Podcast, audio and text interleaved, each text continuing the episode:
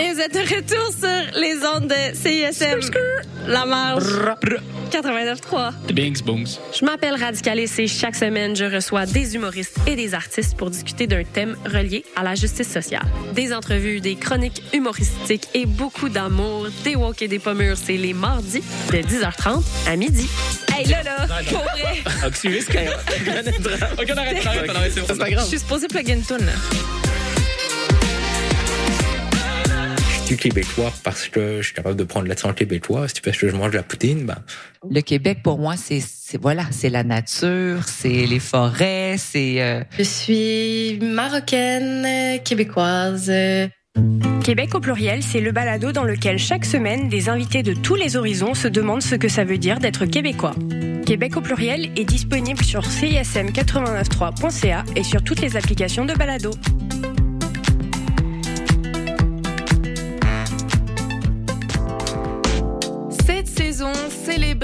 De l'hiver à Côte des Neiges en profitant des nombreux attraits, activités hivernales et découvertes locales gourmandes dans un quartier complètement animé. Découvrez la programmation hivernale de Sentier des Neiges en visitant gemcdn.ca.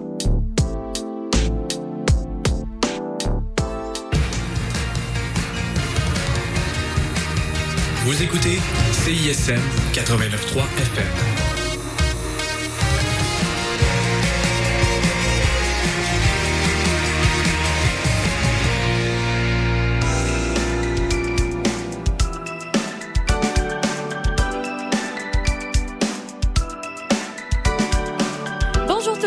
Bienvenue à ce tout dernier épisode de Délier la langue, l'émission où votre équipe de linguistes tout-terrain décortique à l'occasion un nouveau sujet qui vous intéresse en lien avec le langage. Cela dit, vous ne serez pas en reste aujourd'hui puisque nous vous proposons un épisode double, question de finir tout ça en beauté.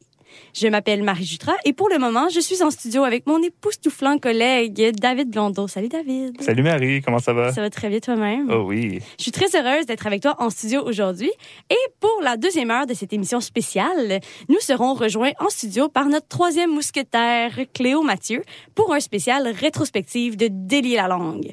Sauf que, ne mettons pas la charrue devant les bœufs, voulez-vous, et commençons à l'instant avec ce premier segment qui s'annonce vraiment, vraiment intéressant.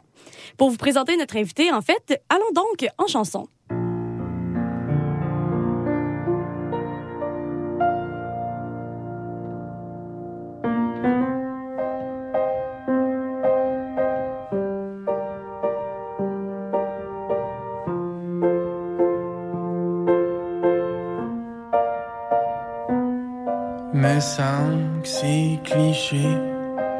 Si on dit à l'autre Je te décrocherai la lune.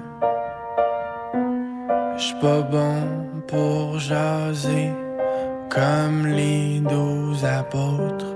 Je te ramènerai le croissant dans la Volkswagen de mon père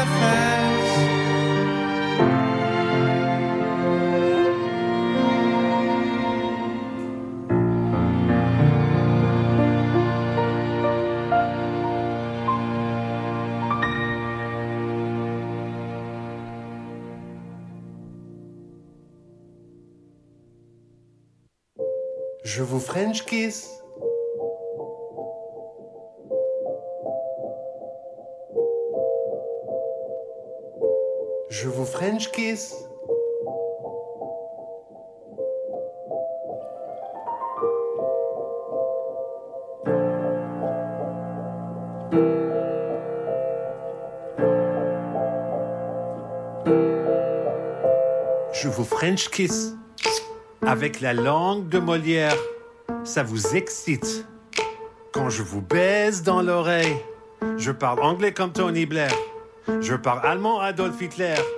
Mais en français, je prononce les R. Éclair, tonnerre, pomme de terre. Je lis dans mon lit, je suis littéraire. Je lis Carrère, j'écoute Macala, je mange du camembert, je fume du cannabis, c'est mon somnifère. Bla bla bla, etc. Patati patata, je viens du Canada. J'aime les castors, mais à la frontière, je suis franchouillard. Check mon passeport. Je vous French kiss avec la langue française. Je vous French kiss en chantant la Marseillaise. Bien dans mes charentaises, en robe de chambre, comme Robespierre, je suis trop fier de parler la langue de Voltaire, Flaubert, Baudelaire et Bangalter. Je vous French kiss.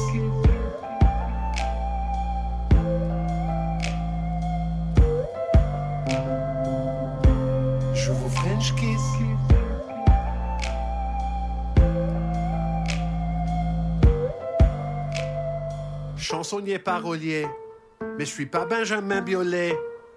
Je rappe en triolet. Votre langue est intimidante, ok? C'est en français que Chili chante, ok? Ça m'a pris longtemps. Beaucoup de romans, beaucoup de films d'Yves Montand.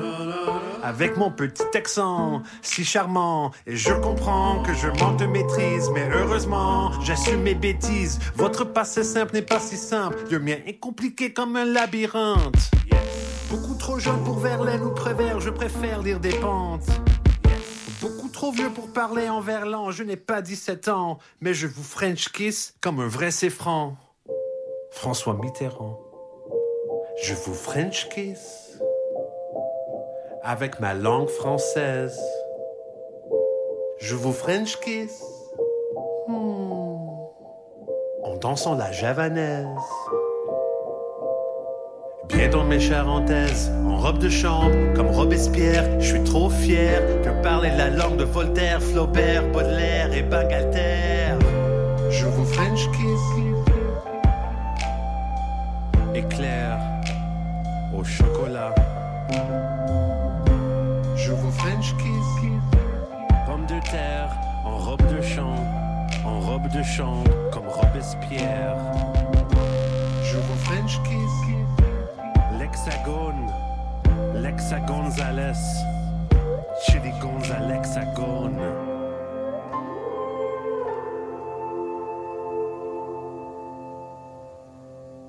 Vous connaissez sans doute Jérôme 50, le musicien, mais connaissez-vous Jérôme 50, le linguiste ou linguiste en herbe? Euh, on a découvert le travail de Jérôme 50 en écoutant le balado Ainsi soit-il qu'il a animé. Ainsi soit-il. Ainsi soit-il qu'il a animé avec Radio-Canada. Euh, bon, si ça vous intéresse, ça porte sur le français des chillers, comme ils les appellent, et euh, c'est disponible sur la plateforme audio. Euh, mais si on a invité Jérôme aujourd'hui, c'est pas pour parler du podcast de Radio-Can, mais plutôt euh, pour parler de son projet de dictionnaire du chiller qui semble porter euh, genre fièrement dans son cœur. Euh, Dans je- mon sac à dos, même. je l'ai amené, je vais, je vais le déballer euh, comme, euh, comme un enfant déballe sa, sa toupie Beyblade à Noël. Mais on, on peut en profiter. tu sais, Est-ce que tu veux nous parler un peu de, de ce projet-là? En fait, c'est quoi le dictionnaire du chiller? Qu'est-ce que qu'est-ce que ça renferme? Sur quoi ça, de Ben, quoi ça parle? Premièrement, salut David. Premièrement, salut. Deuxièmement, salut euh, Marie. Salut, salut. Et euh, à, à- ok, je vais porter le nom de, Jé- de Jérôme 50, mais euh, Jérôme Charette Pépin pour les intimes, originaire de Québec, étudiant à l'université Laval. Et euh, je me sens toujours un peu intimidé quand je fréquente d'autres universités. Maintenant, on est à l'université de Montréal. Oui. Euh, Magnifiques locaux de CISM. c'est c'est euh, c'est chaleureux.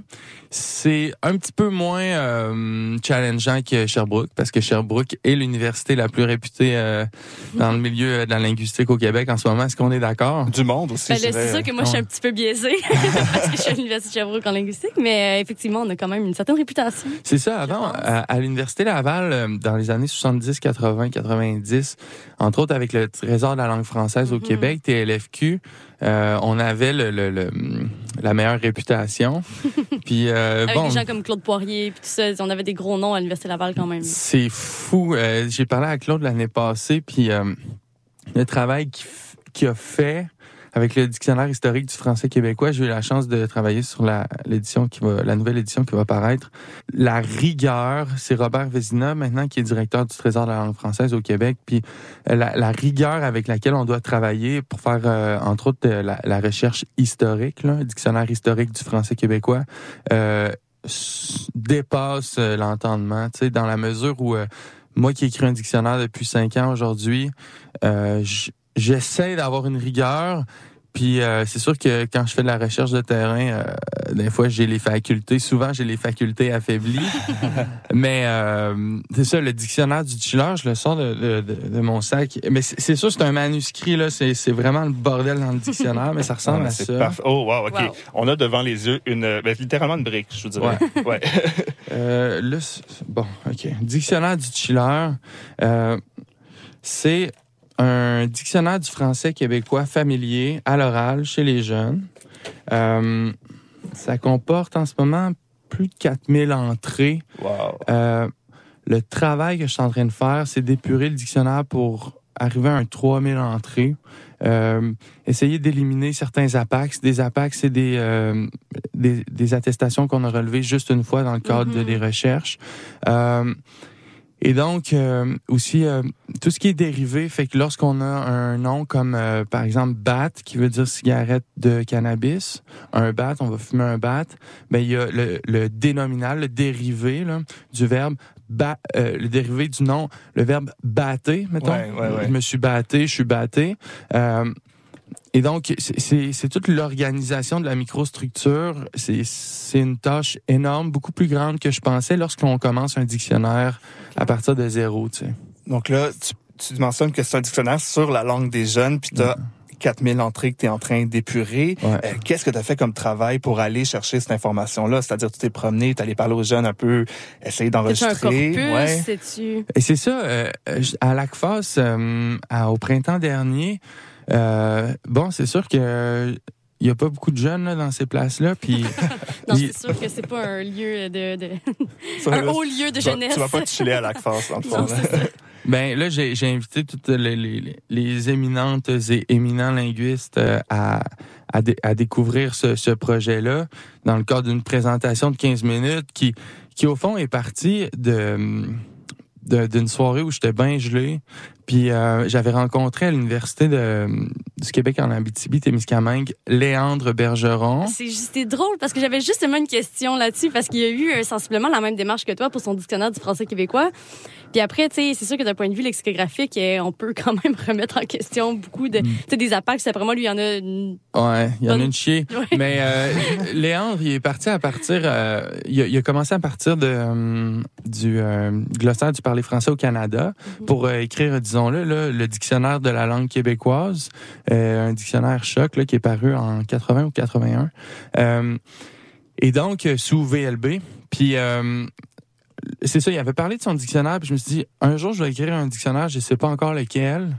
Euh, puis à un moment donné, j'étais gelé dans un party, puis là, euh, quelqu'un m'a dit, ah, mais t'as un chiller, tu pourrais écrire le dictionnaire du chiller. Je me rappelle, je suis parti chez nous, puis quand j'étais arrivé à 3 heures du matin, j'ai commencé, T'as commencé à l'écrire? Ouais, parce que pour, pour écrire un dictionnaire, il faut, faut juste l'écrire, dans le fond. Euh, et donc, euh, là, ap- après peut-être un, tu sais, je, je devais avoir peut-être 200 entrées.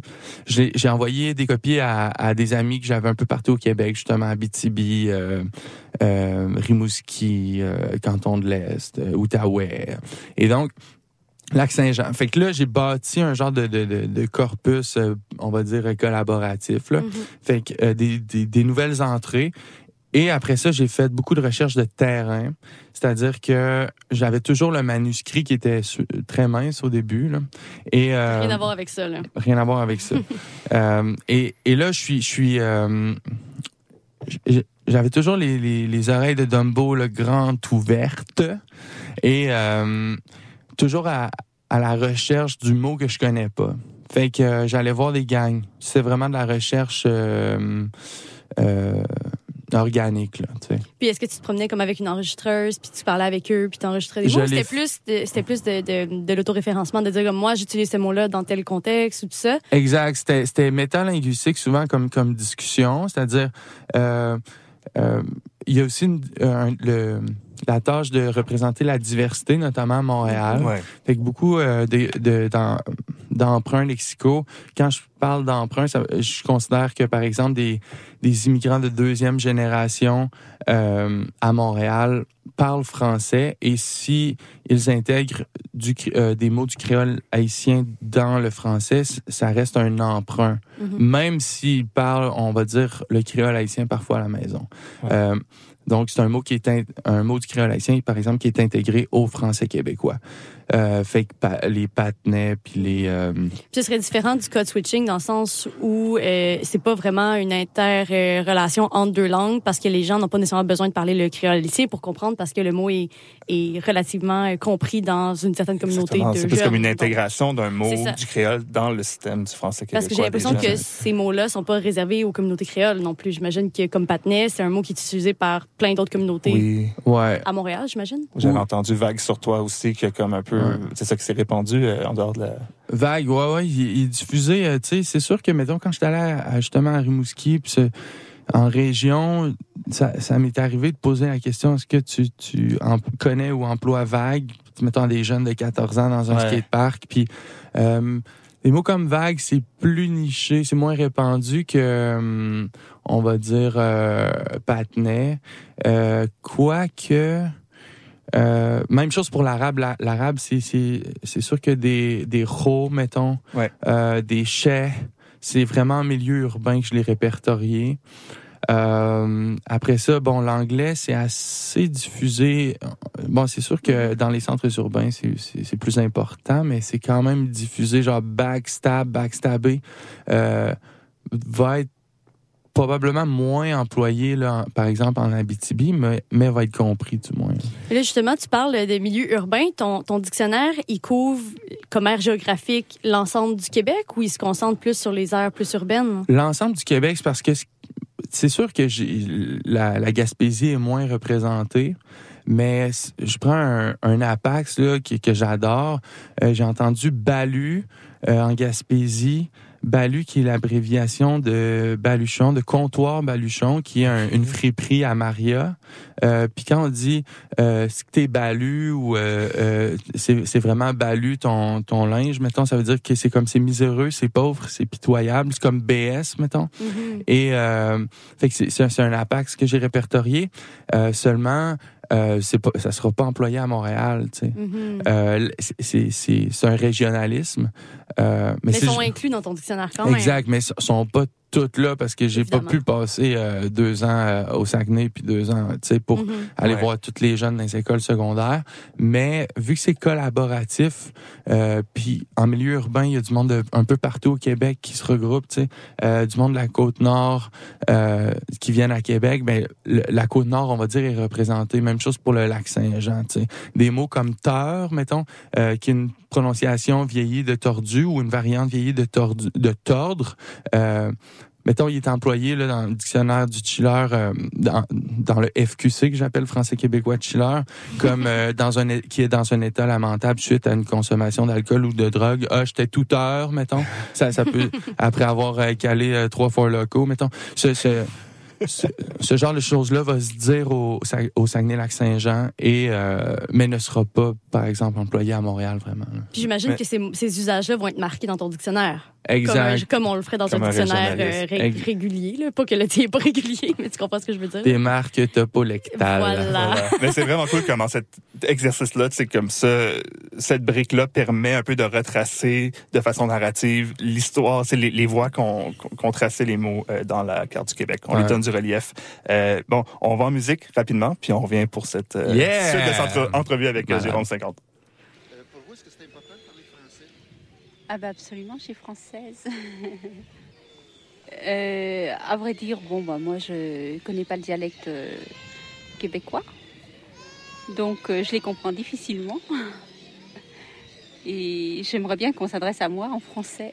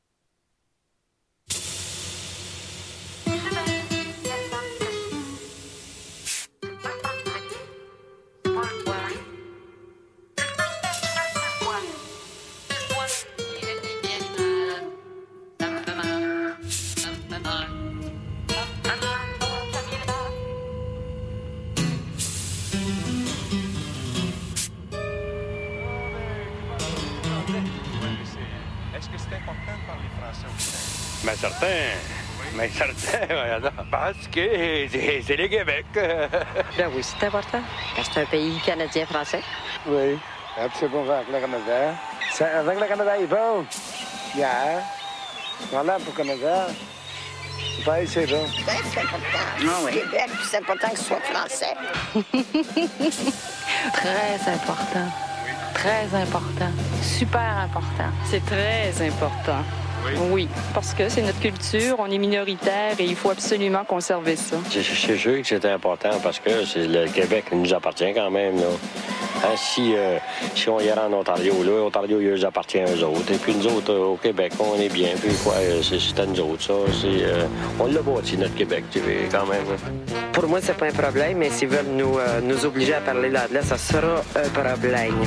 Mais oui, c'est c'est français. Oui, c'est important, évidemment. Si on y tient, tout le monde y tient plus souvent. Enfin, tout le monde y tient, je pense. Qu'est-ce que vous faites? Faites-vous une enquête ou quoi?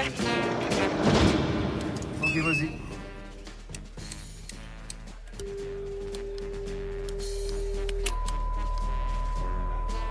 Là, on est dans un char rouge. Il est lundi 26, 1h17.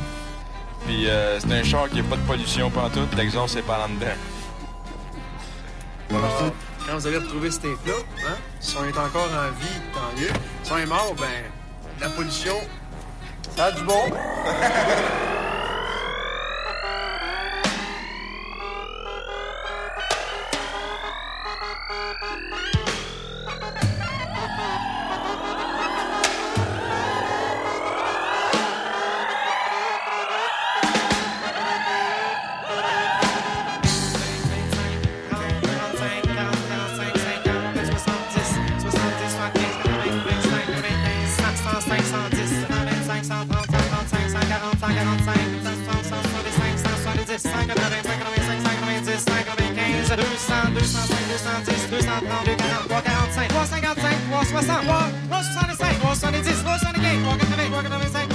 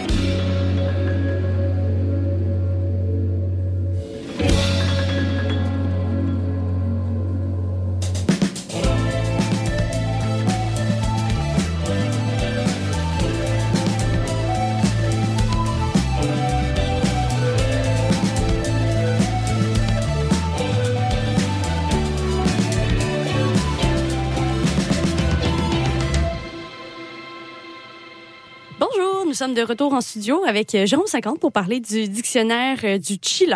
Puis justement, moi j'avais une question par rapport à ça. Euh, un- parce que là, ça se dit, bon, qui est français des jeunes, français Mm. du chiller. Est-ce que c'est la même chose que tous les jeunes sont des chillers? Euh, il, faut, il faut définir chiller. Dans le dictionnaire, il est défini. Et Marie, je t'invite à lire euh, la, pro- la, probablement la 20e définition. La VSM version. Ouais. Euh, personne désinvolte, parfois nonchalante, qui s'adonne régulièrement à des activités récréatives et socioculturelles relatives à l'art, au vagabondage, au divertissement, aux télécommunications et à la consommation d'alcool et de drogue ou au sport de glisse. Voilà. Fait que pour moi, le, la chilleuse, le chiller, c'est une personne qui est euh, pas, pas nécessairement jeune, mais dont le, le mode de vie, dont les mœurs sont euh, teintés par le modernisme. Fait que on pense à la technologie. Euh, tout le, le- on va dire, aujourd'hui, on, on doit fournir moins d'efforts qu'avant pour avoir ce qu'on veut.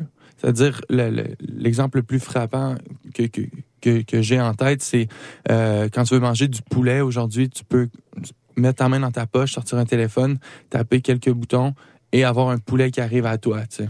Euh, il y a 100 ans, ça se pouvait pas. Mhm. Fait que euh, le chiller, le mot chiller est un dérivé agentif du verbe chiller. La personne qui chill, heure, euse, chilleuse, une personne qui chill. Euh, chiller, essentiellement, bon, euh, si on pousse à l'extrême, c'est une non-action, c'est une inaction. Fait que c'est ne rien faire, c'est être paresseux. Euh, Il y a un paradoxe là-dedans. L'agent de l'action d'une inaction. Ouais. Et donc, euh, c'est un, un paradoxe qui, je trouve, marque bien notre génération, marque bien notre époque. Et c'est pour ça que le dictionnaire s'appelle le dictionnaire du chiller. Euh, je pense que beaucoup de jeunes se reconnaissent à travers ce- ce- cette volonté de, de vivre en, en fournissant le moins d'efforts possible pour arriver à ses fins. Mais essentiellement, c'est la loi du moindre effort euh, que, que, que je nomme dans la hiérarchie. Puis dans le fond, le chiller n'a pas d'âge. On dit les jeunes, mais il- le chiller, on pourrait avoir des chillers de Il peut avoir 50 ans. 50 ans. Ben Mais oui, ben oui, si on prend... euh, C'est un état d'esprit, quoi. C'est le- euh, C'est une philosophie. une des, des, des personnes les plus influentes au plan linguistique, euh, c'est-à-dire dans, dans les roots là, du français québécois de puis allons jusqu'au hip-hop, c'est Roch Duperville, qui était euh, membre du groupe RDP Iseur, RDP pour Rivière-des-Prairies. Euh, c'est c'est un des personnages importants de la scène hip-hop montréalaise euh, au courant des années 90. Après lui est arrivé les Sans Pression, les Connaisseurs Ticazo, les Mosaïen. Fait que Rock Duperville, peut- lui, il doit être dans la cinquantaine aujourd'hui. Puis laissez-moi vous raconter euh, la recherche étymologique sur Steph, OK? Euh, c'est vraiment euh, un phénomène euh, général. Pour le, juste pour nos auditeurs et auditrices, est-ce qu'on peut, c'est-à-dire Steph, c'est un mot issu, on sait pas trop d'où il vient, mais qu'est-ce que ça veut dire? Ouais, ça veut dire euh, une femme, une fille, euh, par extension une petite amie. Fait qu'on va dire, euh, mettons, check les Steph là-bas sont belles, sont Guy, Guy du créole haïtien, qui lui-même est un emprunt, au ben un emprunt. Ça, ça vient du français goût, Guy, goût. Euh, et donc, euh, fait que la, la Steph est Guy, la, la femme est belle. Elle, c'est ma Steph, ça veut dire elle, c'est ma petite amie, c'est ma copine, c'est ma blonde. ouais. Est-ce qu'il y a Euh, une connotation péjorative? Pé- péjorative. Euh, cette, conna- cette connotation-là, elle vient. Au, au départ, ce ne l'était pas, selon mes recherches. Euh, cette connotation-là vient d'une étymologie populaire qui veut que Steph vient du euh, de l'acronyme Someone that you fuck every day. Steph. OK. Et euh, on, on retrouve cette étymologie-là sur Urban Dictionary. Mm. Dans le cadre de mes recherches, euh, parce que je me dis, il y, a- il y a de quoi de bizarre, parce que l'acronymie, là, c'est-à-dire les initiales, la, la- la première lettre d'une suite de mots, c'est ça un acronyme. Euh, c'est assez rare qu'on va innover euh, un acronyme à partir de l'anglais en français québécois. Mettons, si on prend genre BP genre, ou BP pour beer pong, on le retrouve en slang américain. Ouais. Fait que euh, la plupart, dans, le dictionnaire, dans mon dictionnaire, la plupart des... des... Oui, qu'est-ce qu'il y a? Mais j'allais dire par rapport à Steph, ce qui complique un peu la question aussi, c'est qu'un truc que moi j'ai souvent entendu, pas dans le cadre de recherche, mais juste dans la vie aussi, c'est que les gens, quand tu leur demandes ça vient d'où, Steph, ils vont dire ça vient du créole. Il y a comme une conception populaire de l'étymologie, que c'est un emprunt au créole, mais tu vas, j'avais déjà parlé avec euh, une personne que je connaissais qui était enseignante de créole dans le milieu communautaire, puis elle a dit non, c'est pas un mot. Genre, on, on sait pas d'où ça vient, mais ça vient clairement pas du bagage créole Mhm. haïtien non plus. OK, laissez-moi euh, t'expliquer, David, puis euh, Marie aussi, OK? C'est vraiment, c'est spécial, mais c'est Rock Duperville. Je l'ai rencontré dans une ruelle, euh, c'est-tu dans Villeray? Euh, bon, ce qui- toute la communauté connaissant Ticazo m'a confirmé que le mot est né dans euh, Rivière-des-Prairies. Ouais. OK.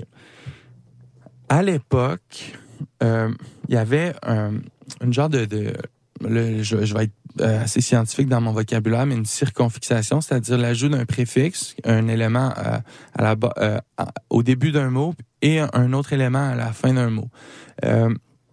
Puis il y a deux personnes qui me l'ont confirmé. C'est sûr, c'est un faible nombre quand même. Euh, C'était S-E, C ou S-E, C, puis N-E ou N-E. Euh, eux euh, disent que, mettons, Kiat était un, un, un mot pour désigner une voiture. On avait Sekatne, euh, ou euh, St- Stife aurait été Setaifne. Fait là, je dis, OK, si tu genre, là, tu, regarde, Typh, c'est-tu l'abréviation de Typhoon? Euh, parce qu'en slang américain, t'as Typhoon qui représente les fesses, par exemple. Euh, Puis là, à un moment donné, j'ai parlé à un autre rappeur qui s'appelle Karma Achika. Il dit, ah, mais Stife, c'est, ça vient de Stéphanie. Par antonomase, antonomase qui est, par exemple, euh, euh, c'est un procédé, euh, par exemple, on a Kleenex pour un, un papier mouchoir. Ouais. Fait que quand on dit, mettons, c'est un Jean-Guy, c'est une Karen, c'est un Kevin. Un frigidaire. Oui. Là, on, on aurait la Stéphanie, c'était les euh, personnes d'origine haïtienne qui parlaient de la chicks, la, la fille belle ultime, euh, comme stéréotypique. C'était la c'était la Stéphanie.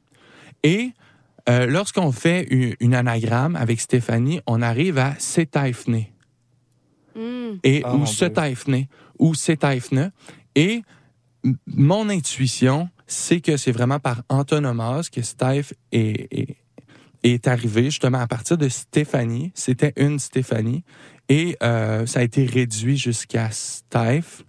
Mais euh, tout la- le parallèle entre la circonfixation de Cine puis euh, le, le- le- justement l'anagramme, euh, ça reste flou parce que j'ai pas assez de sources. Mais le someone that you fuck every day, moi je l'écarte d'emblée. Je capote.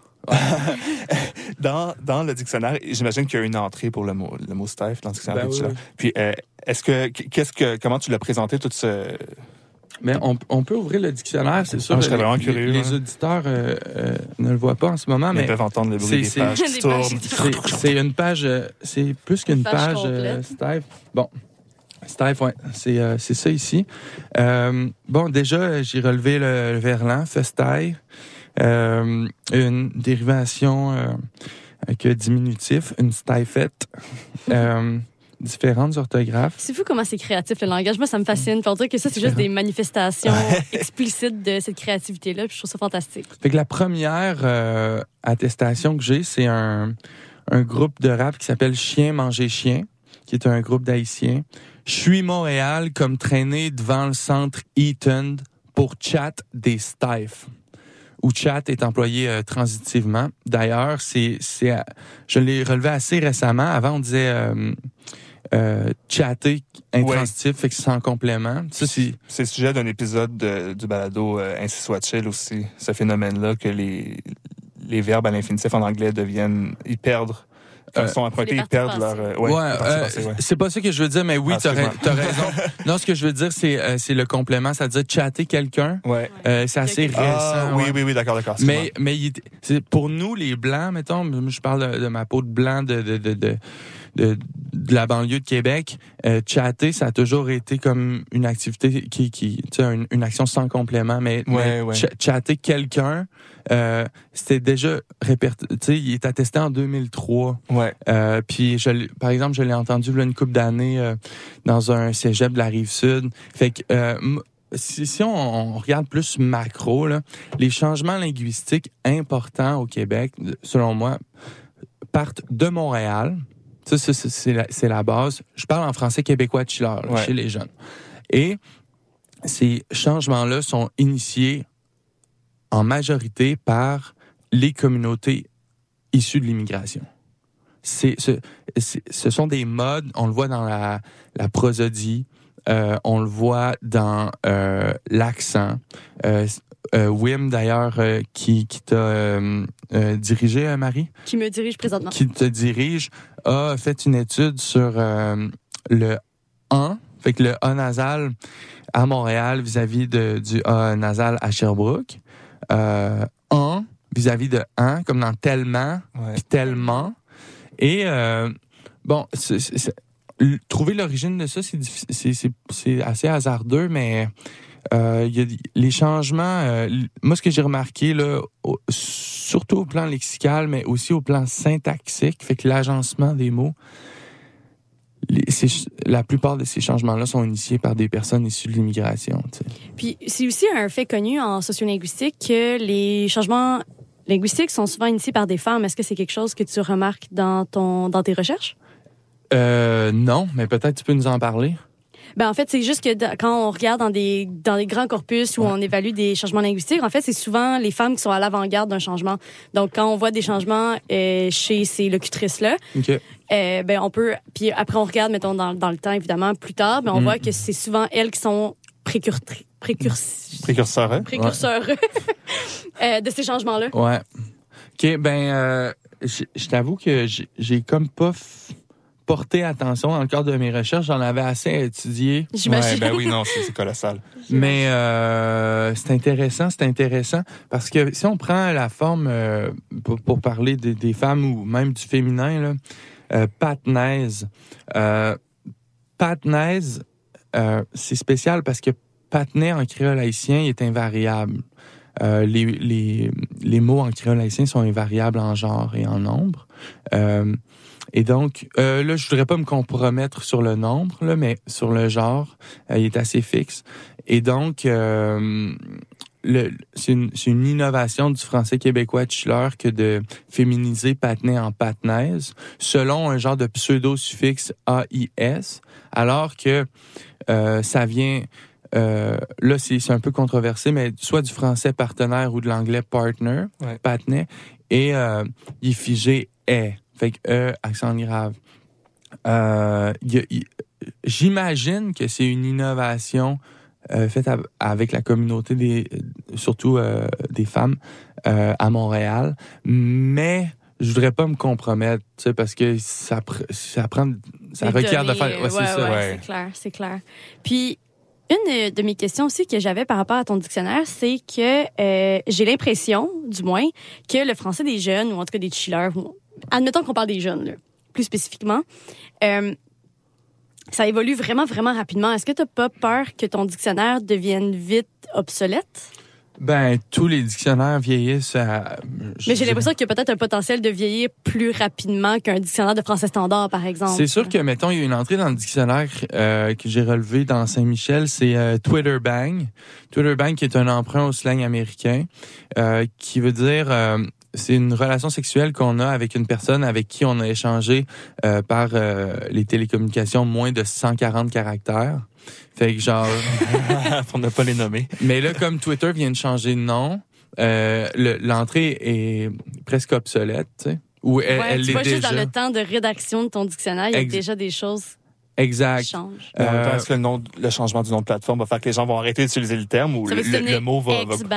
Ouais. ouais, ou le mot va, va perdurer quand même, on sait pas. Ouais, tu sais, il y a comme... euh, euh, J'ai l'impression que c'est pas grave parce que c'est quasiment anthropologique, ce dictionnaire-là. Il veut marquer une époque. Euh, Puis il y a rien que... je- moi, personnellement, genre, dans, dans le cadre de mes, de mes recherches étymologiques, il y a rien que je trouve plus le fun que que de tomber sur des réalités genre d'autrefois. Tu sais, si on prend euh, le verbe baucher, euh, et son, euh, son dérivé bauche, qui veut dire euh, course, c'est c'est du français québécois. Euh, ça vient euh, d'un parler d'oil, euh, d'une langue d'oil, là. Je me demande si c'est pas euh, du le- en- en Saint-Onge, patois, genre euh, euh, Poitou, excuse. Pas de vin, ouais. Euh, Pas de vin, c'est- je je suis tout mélangé dans, dans mes... euh, Dans tes langues d'oil, on te le pardonne. Là, et donc, euh, euh, bref, Bosch, euh, il faisait des courses de, de chevaux avant. Puis maintenant, c'est en char, tu sais. Ah ouais, OK. Ça. Ça, tu as relevé ça dans... Pas, pas à Montréal, j'imagine? Euh, c'est, c'est, je l'ai pas relevé à Montréal, c'est vraiment dans l'Est. Puis même, il y a la, la variante euh, Boach, Boaché, Ah ouais. euh, comme dans Slush, Slutch. Ouais. Ou, euh, mettons, euh, sais, on prend euh, l'abréviation de vagin, un vag ou un vag. Va- Ouais, il y a comme une affrication. Ouais, ben c'est c'est comme un, un- c'est un thé panthétique là, Mhm. Euh, fait qui, qui, qui est assez fréquent. euh, tu sais, c'est- c'est phonologique en français québécois. Euh, c'est intéressant de justement d'arriver à des réalités d'autrefois puis de voir que le mot a évolué avec justement un nouveau sens. Mhm. Mais ça, je veux dire, c'est pas nouveau. Il y en avait, il y en avait avant aussi dans, dans un français peut-être plus standard, là, embarquer, débarquer avec le, le vocabulaire Ouais, nautique, tout ouais, ça. voilà, dire, c'est des voilà. choses qui existent aussi Ouais. en, en général, si on veut. Là. Ouais. Puis, je pense qu'on est rendu au moment de la pause musicale. Bon, C'est là qu'on est rendu. C'est là, là? C'est là qu'on est rendu. C'est là.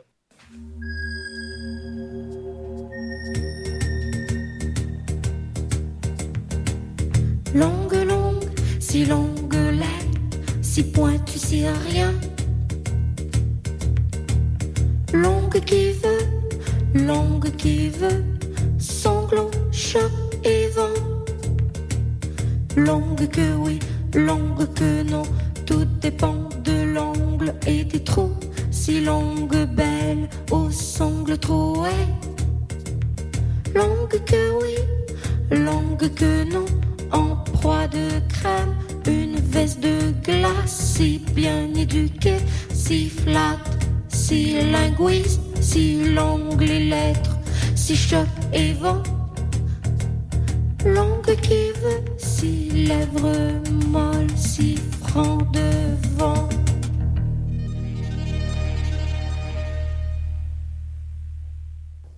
Bienvenue à ce programme spécial de Délier la langue. On est en studio aujourd'hui avec l'illustre, nul autre que Jérôme 50. Merci d'être là. Ça fait euh, plaisir. Yes. Euh, donc là, on est en train de parler de ton dictionnaire du chiller, qui est un projet colossal que tu es en train de mener à bien. Plus de 4000 entrées. euh, il y en aura peut-être moins éventuellement, mais en ce moment, 4000 qui, dans le fond, décrivent le français.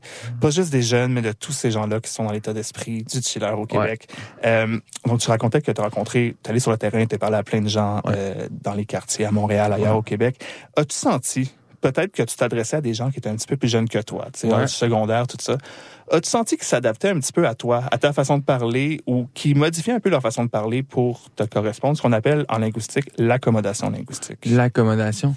Euh, je l'ai pas tant senti parce que bon c'est sûr que tu sais c'est un dictionnaire euh, dictionnaire du chiller ça implique que qu'il faut que tu sois comme un peu cool tu sais ouais C'est peut-être pour ça que je me sentais pas parce que moi concernée par beaucoup de tu visages. sais mettons je pense pas que j'étais une jeune cool à l'époque. Ah, je pense pas.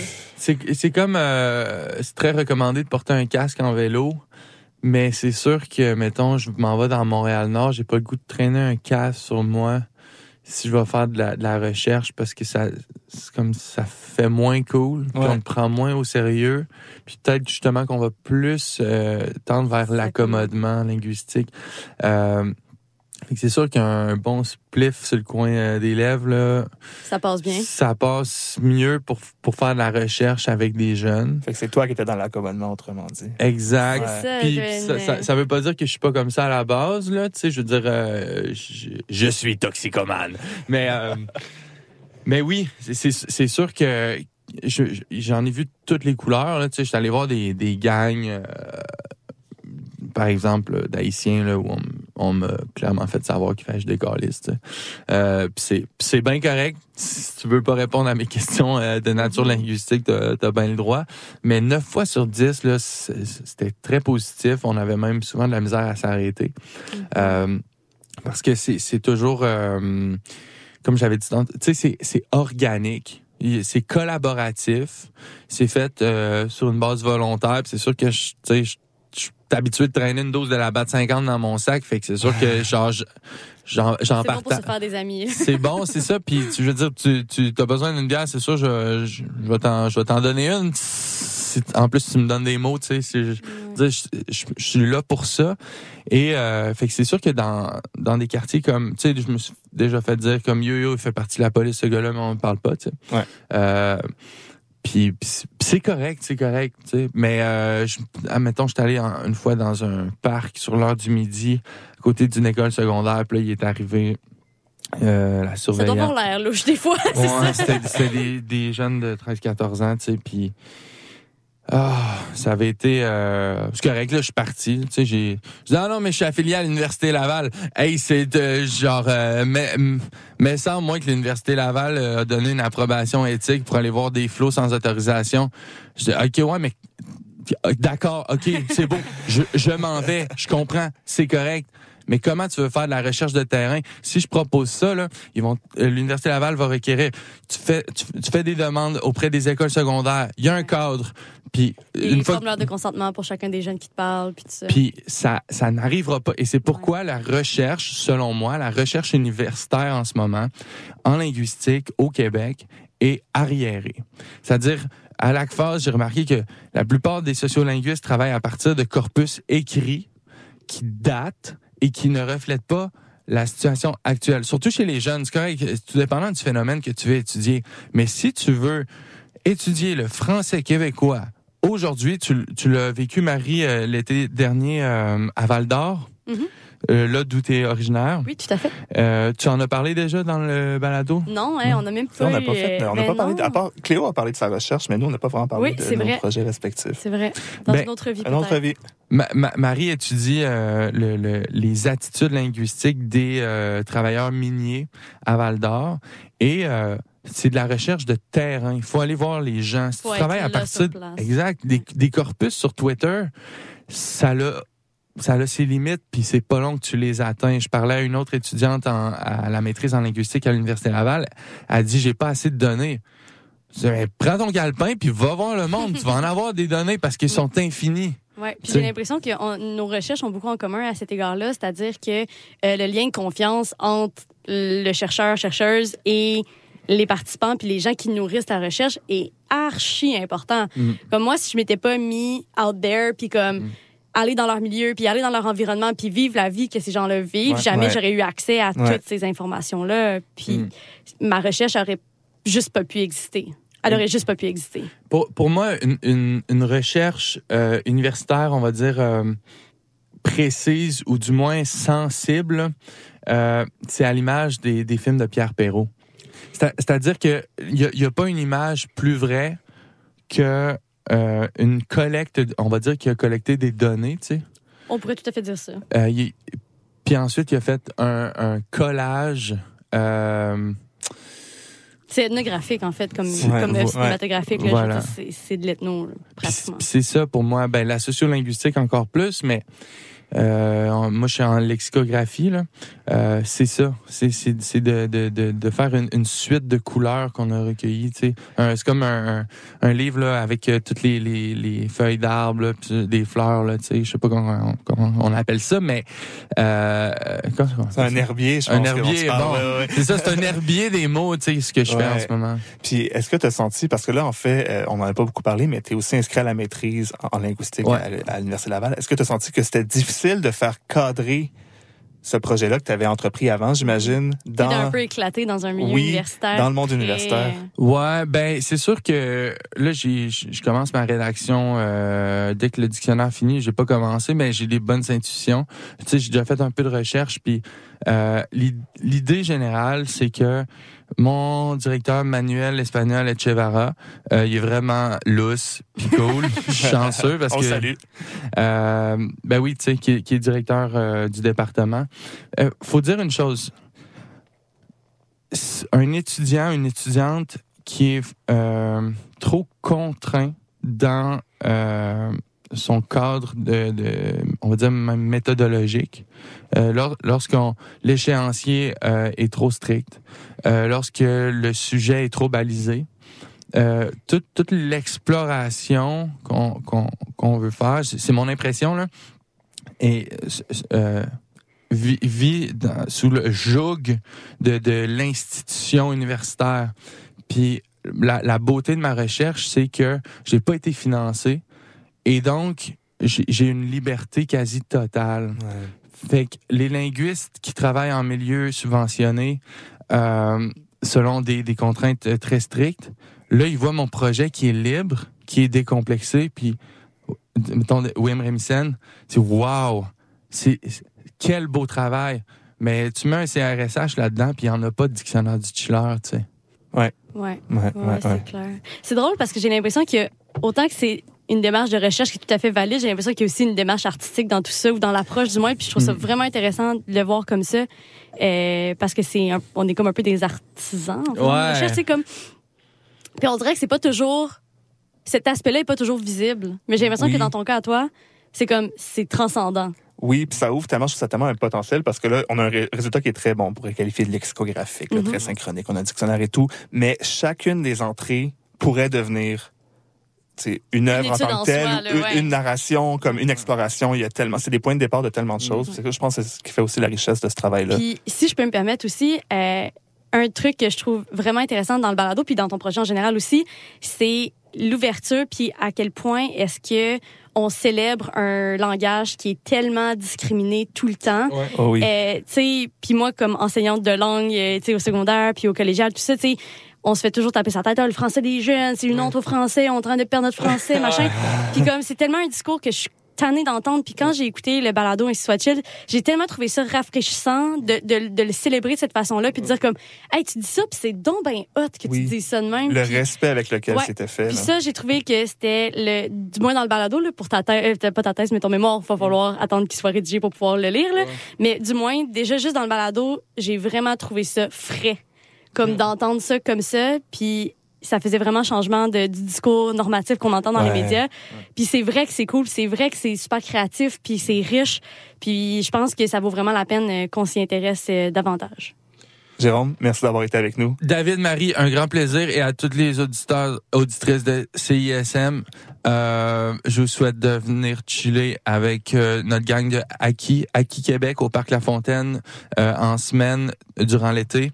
Euh, on fume des battes puis on joue au Aki, c'est vraiment cool. That's it, le message est lancé. Euh, merci tout le monde d'être avec nous. Merci Marie. Puis On on, se retrouve dans quelques minutes après la pause musicale et publicitaire. À tantôt! Tourlou.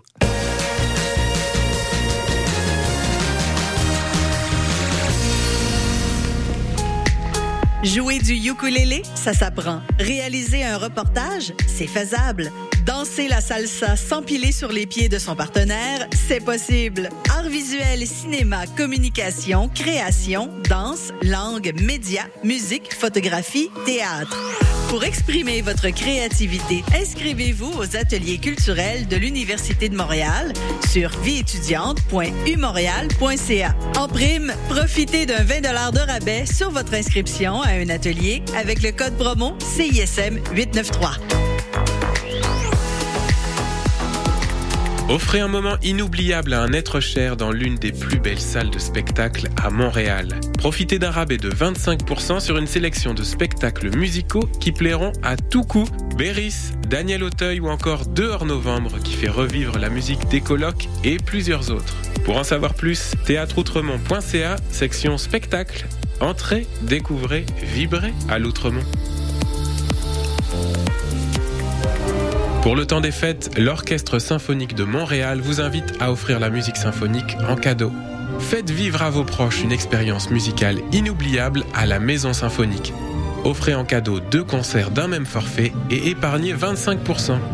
En vente maintenant sur osm.ca. L'OSM est présenté par Hydro-Québec.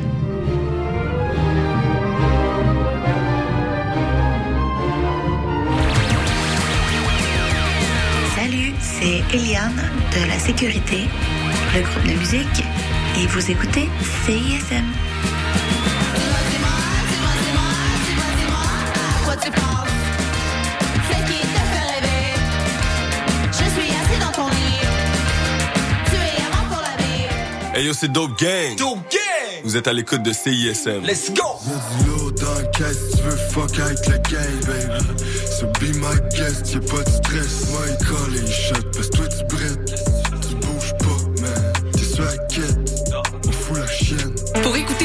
de la créativité musicale féminine, écoutez les Rebelles Soniques tous les vendredis de 16h à 18h sur les ondes de CISM 89,3 FM.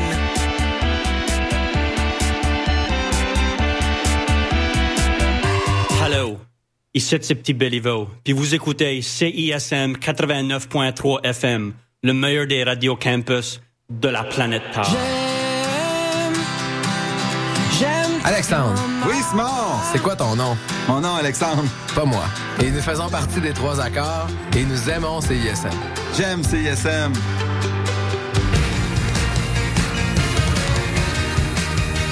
Vous écoutez CISM 89.3 FM.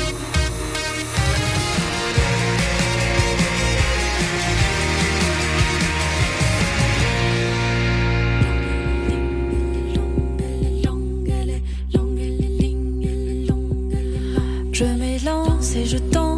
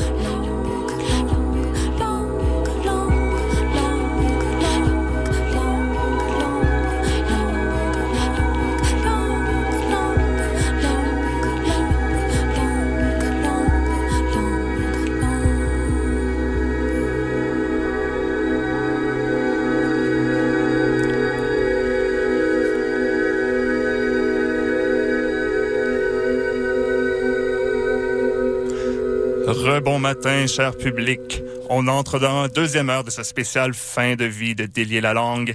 Délier la langue, c'est votre balado, émission radiophonique de vulgarisation linguistique. Et après trois ans à faire vibrer vos neurones aux quatre coins du monde, on fait notre ultime tour de piste aujourd'hui. Oui, on vient de s'entretenir avec Jérôme 50 qui nous a généreusement fait découvrir le français des chillers et des chilleuses du Québec. Et maintenant, on est rejoint en studio par notre magnifique co-animatrice Cléo Mathieu. Bonjour Cléo. Salut, salut. Allô. Aujourd'hui, on est vraiment choyés d'être euh, en studio en direct pour la dernière, première et unique fois, en fait. Ouais. Oui, et on, fois. on tient à remercier du fond du cœur euh, Divan Viril, qui est à la technique, qui nous offre un service absolument euh, fantastique ce Clé en matin. Euh, alors, Cléo, est-ce que tu pourrais nous parler un peu de ce qui s'en vient au menu pour la deuxième moitié de cette émission spéciale fin de vie? Bien sûr, maintenant qu'on est tous enseignants, on prépare un sujet divisé. Euh, à notre introduction, alors ce qui s'en vient, on va commencer par une petite genèse du projet. Euh, ensuite, on va faire une rétrospective des épisodes marquants. Puis, on va parler des épisodes qui n'ont pas vu le jour. Pas tous, pas tous parce que vous verrez qu'il y en a beaucoup. Ensuite, on va partager quelques faits cocasses qu'on a appris au cours de l'aventure, de quelques coups de cœur aussi. Mais avant, on s'en va en musique.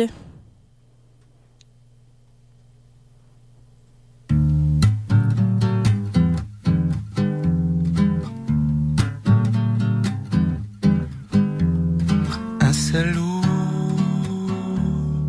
et un bout dégueulasse, un escroc et divine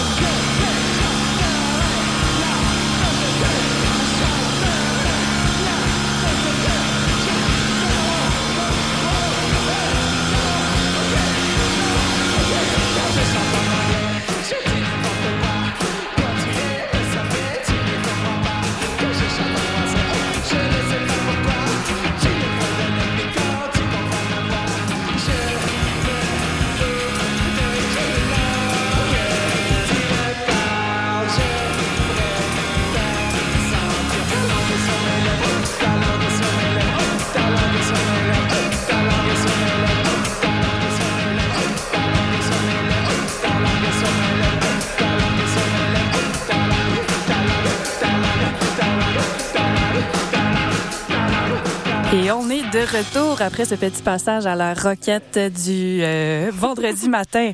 Alors, on va commencer par le commencement, en fait, avec, avec notre genèse. Donc, on va parler de comment le projet est né. Oui, en fait, pour la petite anecdote, ou en tout cas histoire plus ou moins courte, euh, Cléo, Cléo et moi, on s'est rencontrés euh, à la maîtrise à l'Université de Sherbrooke et on a toutes les deux été impliqués dans un projet radiophonique Mhm. qui s'appelait à la CFAC, euh, ma langue au chat. Et donc, c'est là qu'on a découvert euh, les plaisirs de la radio. Et euh, toutes les deux, on habitait en fait à Montréal et il n'y avait pas de studio de la CFAC au campus à Longueuil. En tout cas, donc c'était plus difficile pour nous de continuer le projet radiophonique à Montréal. Donc là, on essayait de réfléchir à comment est-ce qu'on pouvait euh, un peu continuer notre projet ou faire naître un nouveau projet similaire à Montréal. Et euh, pendant ce temps-là, en fait, Mais oui, David? pendant ce temps-là, moi, j'étais de mon côté, seul sur mon île, féru de podcasts de linguistique, euh, principalement américains, dont Lexicon Valley.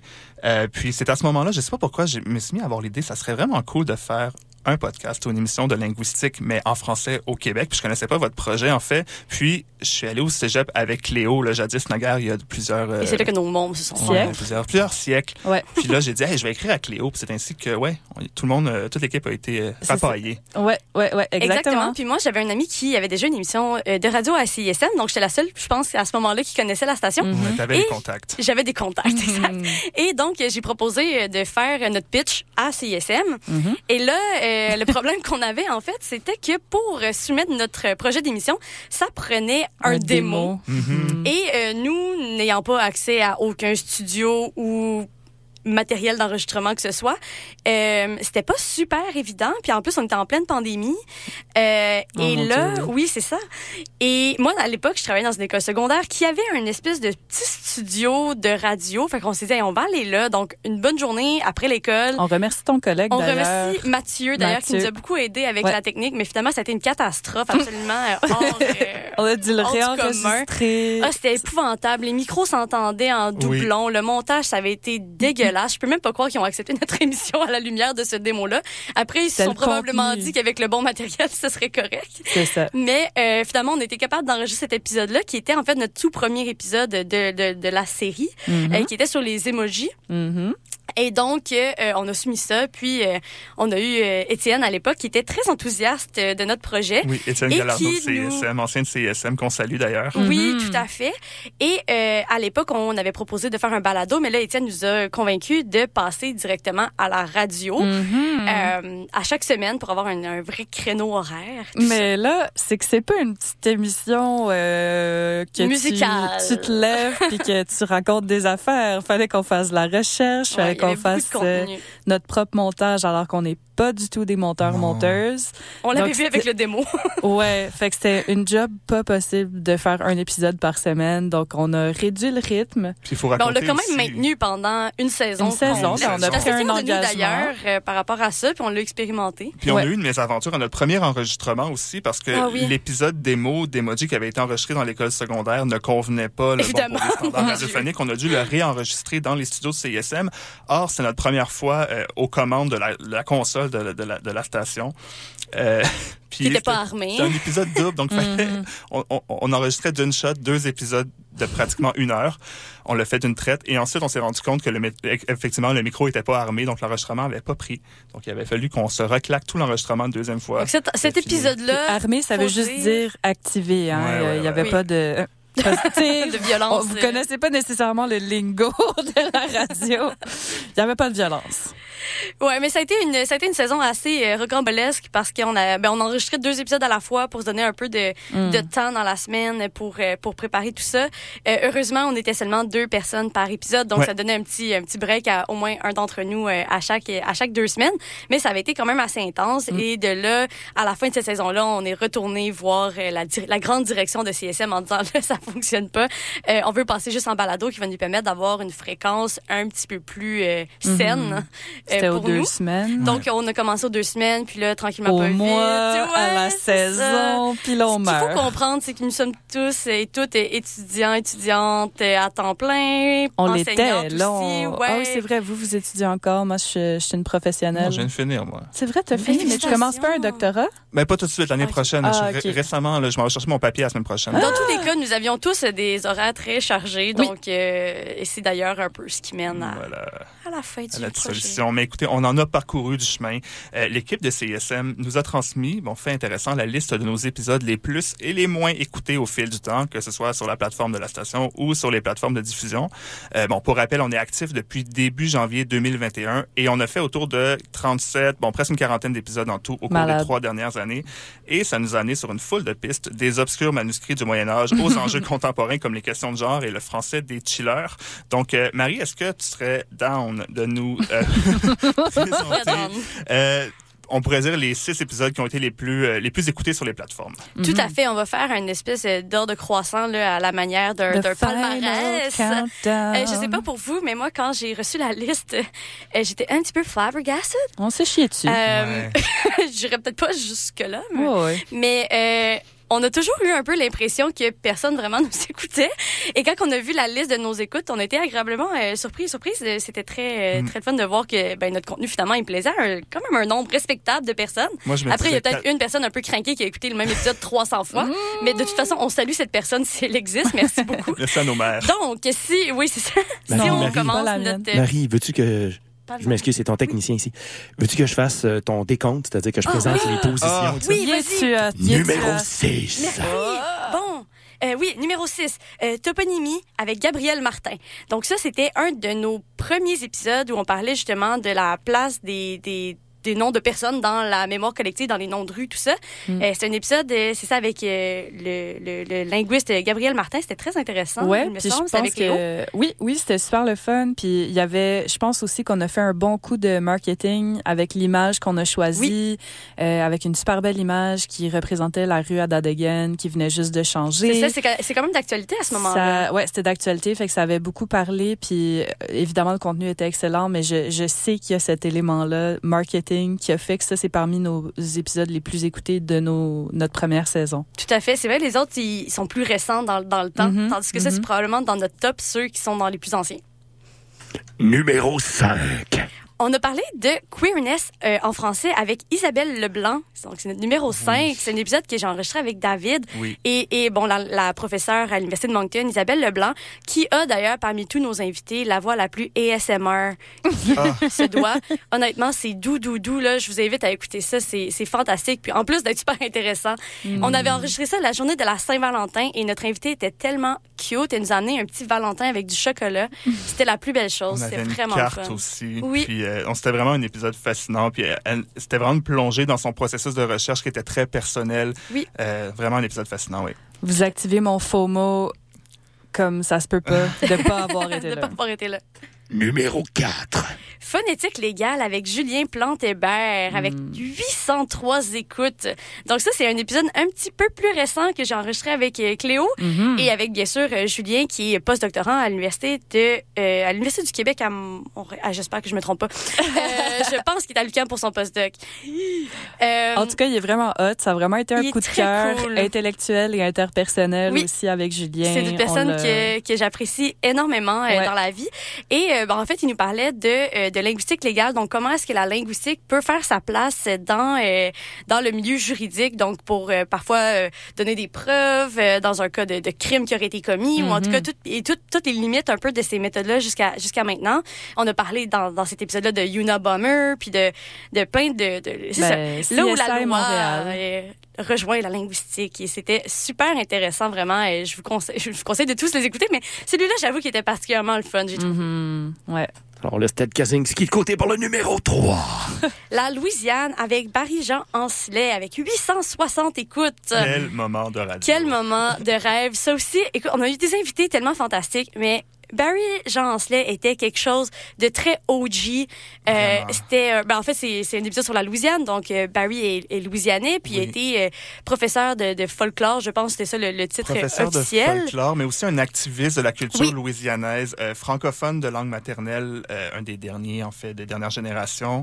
Euh, Oui. Mais c'est ça, il nous a vraiment ouvert les portes de, de ce monde-là. Mhm. Puis il a été super généreux de son oui. temps, puis euh, c'était vraiment intéressant d'avoir cette perspective-là sur une communauté francophone qui, je pense, on n'entend pas nécessairement beaucoup parler. On sait comme qu'elle existe, mais là, c'était vraiment le fun de, de mettre la lumière sur, euh, sur cette communauté-là avec cette personne-là qui était fantastique. On en entend parler, mais très négativement. On pense aux commentaires de- de- du premier ministre Legault qui, qui avait parlé de la louisianisation du Québec, mais en, Mm. en se Mhm. plongeant dans cette culture-là, on se rend compte que c'est loin d'être euh, une, une histoire négative, en fait. Mhm, c'est su- super riche. Puis en plus, il me semble, je suis pas sûre de, de- Ça fait un petit moment quand même qu'on a enregistré cet épisode-là, mais il était super fier de nous dire que, que tous ses petits-enfants parlent français aujourd'hui. Donc, c'est vraiment pas une culture qui est en train de mourir. Là. Ouais. Ça, ça, ça déliait certains mythes là, par rapport aux Français louisianais, puis c'était vraiment fort intéressant. T'entends, François? Numéro 2. Les Français françaises à Montréal avec Nadège Fournier avec 942 écoutes. C'est un épisode auquel j'ai pas participé, donc je vous laisse euh, commenter. Oui, moi j'ai une très mauvaise mémoire. Euh, ben, C'était une entrevue avec Nadège Fournier, qui est doctorante à l'Université de Montréal Oui. et chargée de cours en linguistique. Et elle, elle a fait sa recherche sur le français euh, parlé par les Français à Montréal. Pour Donc, voir s'il y avait de l'adaptation. Exactement. Quel trait du français québécois Ouais. est-ce qu'ils intègrent ou non? Je pense que beaucoup de Français et Françaises se sont sentis interpellés par le par cet épisode-là. Ça a circulé entre Français, on le sait beaucoup. Mais je pense qu'aussi à Montréal, on a cette euh, on a cet intérêt-là parce qu'il y a quand même c'est c'est c'est un flux migratoire impressionnant qui a eu lieu au cours des dernières décennies. Donc euh, il y a comme une culture partagée, je pense, qui se développe avec les Tout à fait, Français puis- à Montréal. Je connais un petit peu les travaux quand même de Nadège Fournier, puis ce qui est intéressant, c'est vraiment la question de l'acquisition d'une variété linguistique. Donc, on parle souvent de l'acquisition d'une langue seconde, comment on apprend, ça, une, une deuxième langue, une langue étrangère, mais comment est-ce qu'on peut apprendre une variété de langues? Donc, est-ce qu'un Français, un Français de France qui arrive au Québec peut apprendre la variété québécoise ou non? Donc, c'est des questions qui sont vraiment intéressantes, dont on n'entend pas énormément parler par rapport à l'acquisition des langues elles-mêmes. Ouais. Du coup, on arrive au numéro 1. Le numéro 1 avec 1098 écoutes. Aïe, aïe, aïe. Écoute. Ah, écoute. Euh, C'était l'épisode sur le braille. Euh, ça m'étonne un petit peu que ce soit cet Oui. épisode-là Ben qui oui. soit au top du palmarès. Tant mieux. Pas que c'était pas agréable, mais c'est euh, c'est un peu niche, je trouvais, comme épisode. Si je me trompe pas, c'était en 2021. Je crois que j'étais avec toi, Cléo. Est-ce que ça se peut? Ou avec Marie? Non, c'est moi qui l'ai fait aussi, oui. OK. Ok, je me disais que ma mémoire était vraiment, vraiment pas bonne. mauvaise. Là. oui, oui. euh, je me, hey, je pourrais pas dire dans l'ordre c'était en quelle année, euh, mais c'est un épisode fort intéressant et j'ai appris en fait le fonctionnement du braille, ce qui était ce qui était quand même intéressant. Puis là, euh, depuis, honnêtement, quand je vais dans les ascenseurs, quand je regarde sur les billets de banque, euh, j'observe toujours un peu comment ça fonctionne. Et, et c'était vraiment, euh, vraiment intéressant de voir cette espèce de système-là parce qu'on avait déjà eu un épisode sur la LSQ. Ouais. Donc, de, de comparer un petit peu avec un autre système, voir comment ça fonctionne. Euh, c'était super intéressant. C'est un épisode qu'on n'avait pas, euh, on n'avait pas d'invité. Non, donc c'était on nous monté qui parlait un petit peu euh, du système. Mais euh, c'était fort intéressant. Vraiment. En tout cas, merci beaucoup à tout notre public, chers auditeurs, chères auditrices, pour euh, d- d'avoir propulsé ces six épisodes à l'avant-scène de notre palmarès. Et maintenant, on passe à bon l'anti-top 6. Yeah! le top 6 des épisodes les moins écoutés, entre autres parce qu'on veut euh, peut-être en mettre euh, certains ou les mettre tous de l'avant. Je sais que Marie a été surreprésentée parmi les épisodes euh, Ben, les plus hein. populaires. Moi, je sais que j'ai eu tendance à beaucoup aller vers les épisodes les plus nerds, les plus nichés. Alors, je n'ai aucune surprise de d'être surreprésentée dans le top 6 des moins écoutés. Numéro moins 6. Alors, numéro moins 6, c'est sur la réforme du participe passé, mon dada. C'est Euh, dommage. J'étais, j'étais l'invité et euh, écoute, moi j'ai eu un fun fou. Je trouve que c'est un épisode de qualité. Moi aussi, je pense. On a eu vraiment. euh, puis on a eu des beaux retours de gens qui se Absolument. spécialisent dans ces domaines-là, qui nous ont dit Hey, chapeau, c'est vraiment cool ce que vous avez Ouais, fait. je pense Donc, que c'était peut-être repoussant le fait qu'il y ait comme réforme, participe passé, grammaire. Participe Mais le titre était bon. pas le marketing Passé. le plus. Passer l'accord du participe, point d'interrogation. Moi, je, trouvais ça génial. très, très clever, Ouais, ouais. ouais. En tout cas, fait que ça c'est bien dommage, mais euh, je vous recommande sincèrement d'aller l'écouter, non seulement parce que je veux diffuser euh, ma recherche, mais aussi c'est parce que je pense que c'est d'intérêt public. Oui. euh, c'est encore d'actualité, on en parle Complètement. encore. Oui, tout à fait. Complètement. Ça fait parler l'Académie française, fait que hein, tu sais. Numéro moins 27. Euh, numéro moins 27, Faut que ça parce qu'on on compte, euh, on compte dans l'ordre. Euh, c'est les emojis partie 2. Alors, ben écoute, quand on fait des parties 2, je pense Ouais. qu'on s'attend à moins d'écoute. C'était au tout début de notre carrière, c'est-à-dire Ouais. notre, notre, C'est notre tout premier- notre en fait, talent au micro n'était pas développé encore, là, on va se le dire. Ouais, puis ça c'était 200, quand même 245 écoutes. C'est pas mauvais du tout, du tout, du tout. Mais là, quand on sait qu'on en a fait 1000, Ben, c'est ça. Euh, moi, j'aurais été satisfaite avec un, un plus écouté à 245. euh, ouais, honnêtement. Honnêtement, fait que moi, là, je ça a suis très, très changé satisfaite. euh, euh, mon barème de satisfaction. Exact, mais- c'est ça. Nos attentes ont complètement changé. Ouais. Donc, euh, Mais oui, il y avait quand très même, le fun, il y les avait du bon stock dans Ah, il y Emoji avait du partie bon 2. stock. C'était notre premier. C'était dans celui-là qu'il y avait le tunnel? Je Le- peux rappeler le tunnel dans le ferroviaire, oui. Ah oui.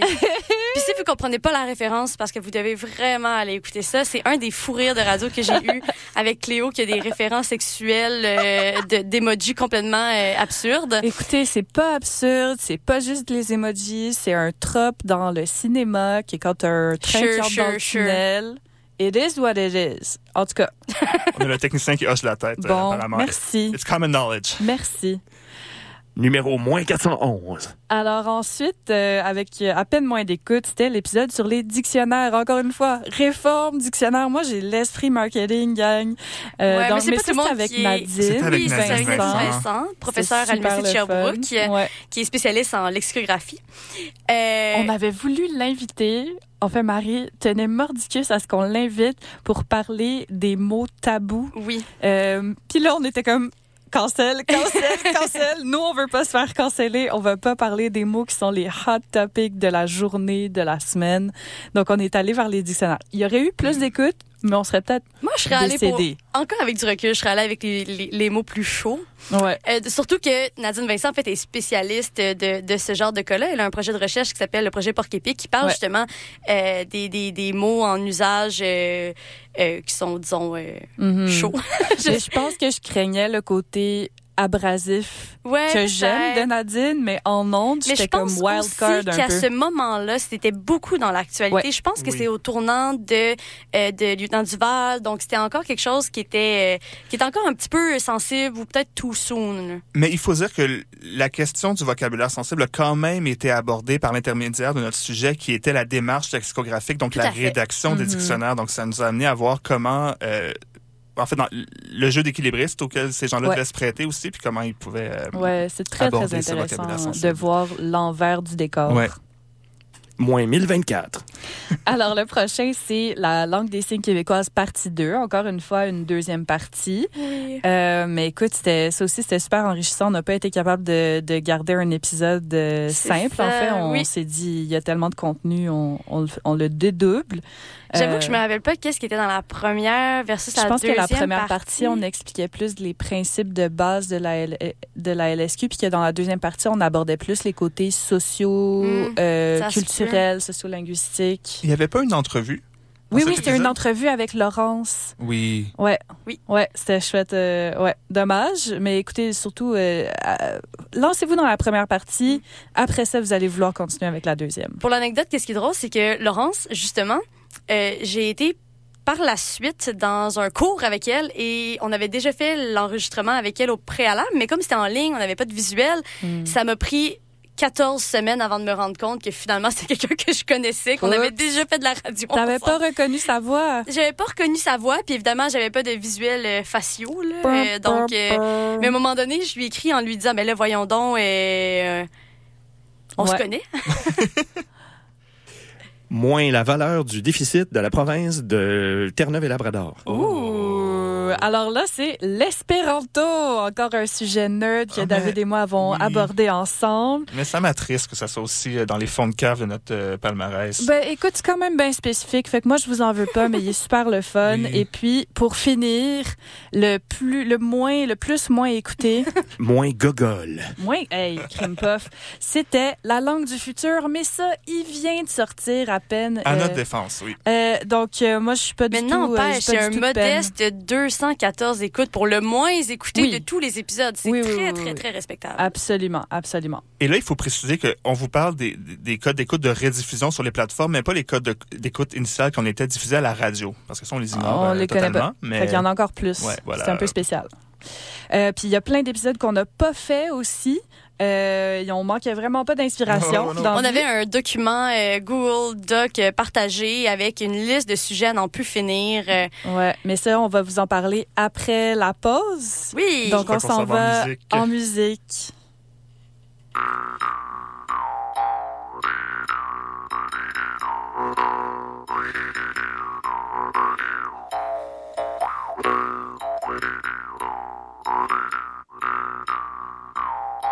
Ma langue, c'est un chaland qui transporte des vivres sur le bord des rives. C'est des ponts qui détruisent des murs, puis c'est le métal de mon armature. Ma langue, c'est la langue des poètes. C'est la résistance qui se déchaîne face à l'insurrection. C'est la plume de Delorimier pris dans les barreaux de l'occupation. C'est le clairon de mon existence, le bastion de ma résistance. C'est le cancer de Durham, c'est les couleurs d'une murale. C'est tous mes ancêtres qui m'insufflent une brise rurale. Ma langue est en moi, puis je suis incurable. C'est mes artères, mes veines mes bonheurs, mes peines, c'est toute mon âme qui se dégaine.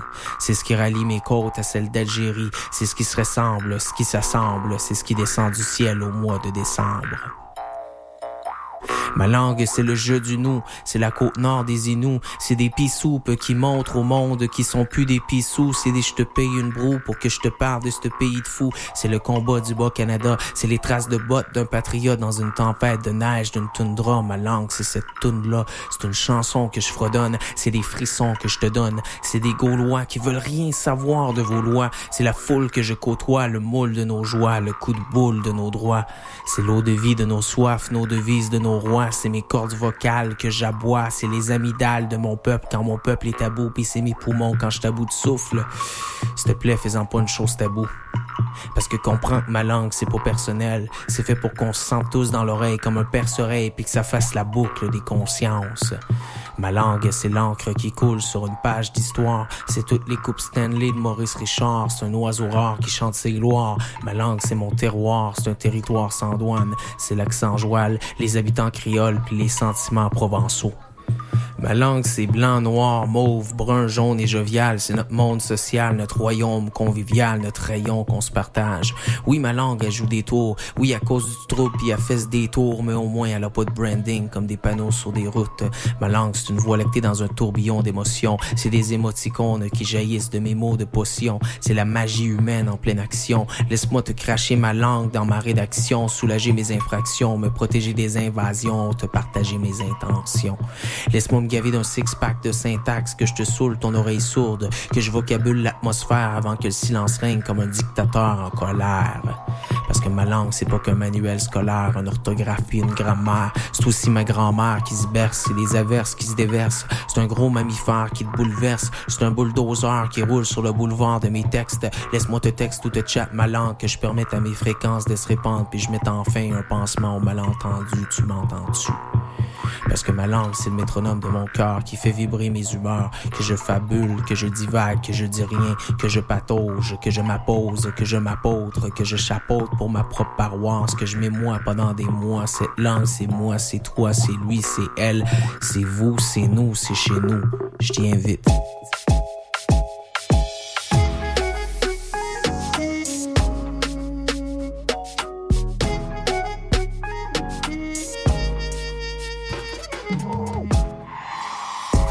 Sincère et honnête, on en a parlé.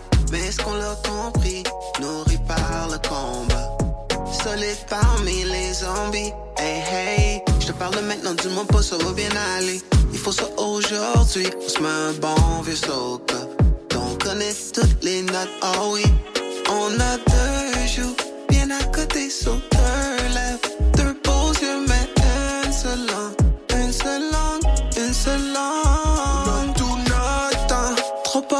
besoin de se presser. Se mentir comme des gens qui oublient qu'ils ont une seule langue, une seule langue.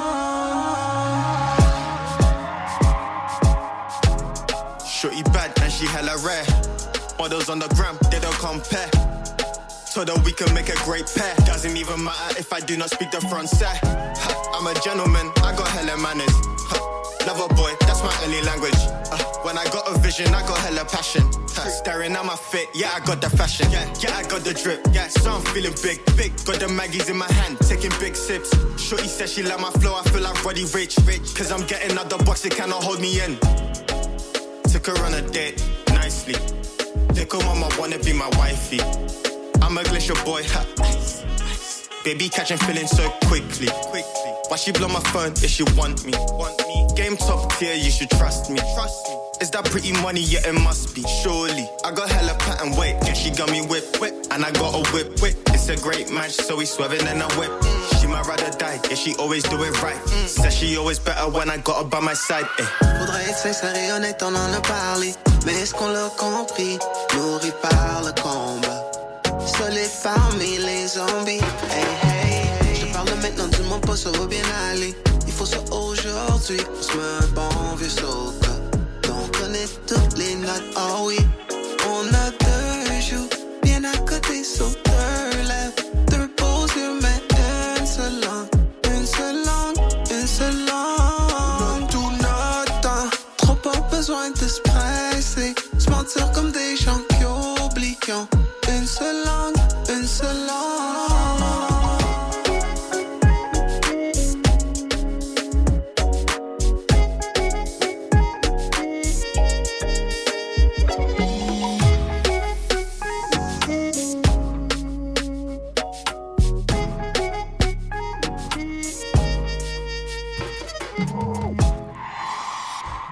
Rebonjour, vous êtes à l'antenne de CSM 89.3 et on est dans la deuxième moitié du spécial funéraire où on enterre délier la langue, feu votre émission de vulgarisation linguistique.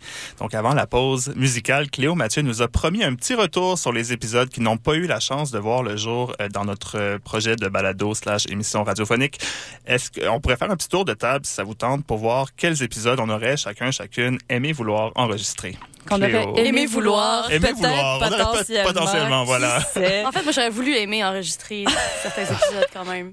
Alors, euh, moi, celui que j'aurais voulu aimer peut-être enregistrer, c'était l'étymologie populaire. Mm. Donc, euh, c'est quoi l'origine euh, que les gens s'inventent à propos des expressions, à propos Mhm. de mots qui ont l'air de peut-être venir d'autres langues? Parce que ça, c'est vraiment mon genre de dada. Euh, puis, je sais pas qui on aurait pu inviter, mais on aurait trouvé ou on Mhm. aurait ça. De toute façon, le mot d'ordre dans le code de l'étymologie populaire, c'est plus l'histoire est incroyable, moins il y a de chances que ce soit vrai. Ah, ouais. Ben écoute, j'aurais, j'aurais adoré ça. Je verse une, une petite larme euh, hypothétique.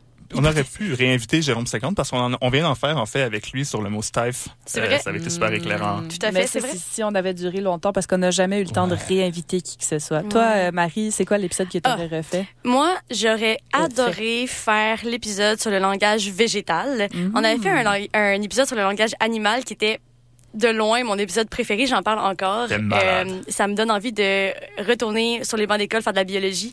Euh, c'est fantastique. Et euh, on avait l'intention éventuellement de faire euh, un épisode sur le langage végétal, comment les plantes communiquent entre elles. Je trouvais que c'était absolument fascinant. On avait essayé de rejoindre quelques personnes parce que là, il y a des limites à parler de sujets qu'on connaît pas trop. C'était comme vraiment loin de notre sujet. Euh, puis on n'avait pas malheureusement trouvé personne euh, comme invité.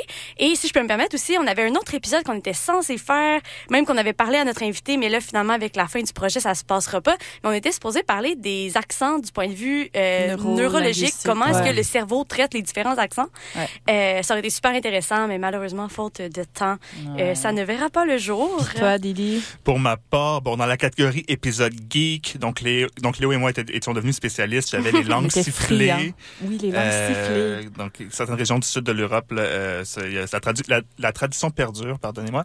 Et euh, sinon, rapidement, on avait proposé un épisode qui s'intitulerait À quoi sert l'Académie Ah oui. Puis la réponse, c'était No juste shame. rien et c'était un épisode de 30 secondes. Ouais, on, on s'envoie du shade à nous-mêmes et aux autres dans nos listes de Google Drive. Donc, Euh, Mais tu sais, les langues sifflées, ça me fait penser les langues à clics. Ça aurait été vraiment Oui. cool. Été vraiment certainement que ça aurait été un cauchemar C'est d'enregistrement. clair. Puis Oh mon que Dieu. les gens qui parlent des langues à clics auraient été comme Ah, quel enfer, arrêtez d'essayer, ça On aurait pu peut-être inviter quelqu'un qui parlait de langue à clic. ça aurait été Ah, ben j'en connais un en plus qui a été mon enseignant, euh, mon enseignant à, à- j'allais dire une école où je travaille puis que j'ai pas étudié à l'université de Sherbrooke, tu sais là, là où on s'est Là, là, là, OK. Ouais.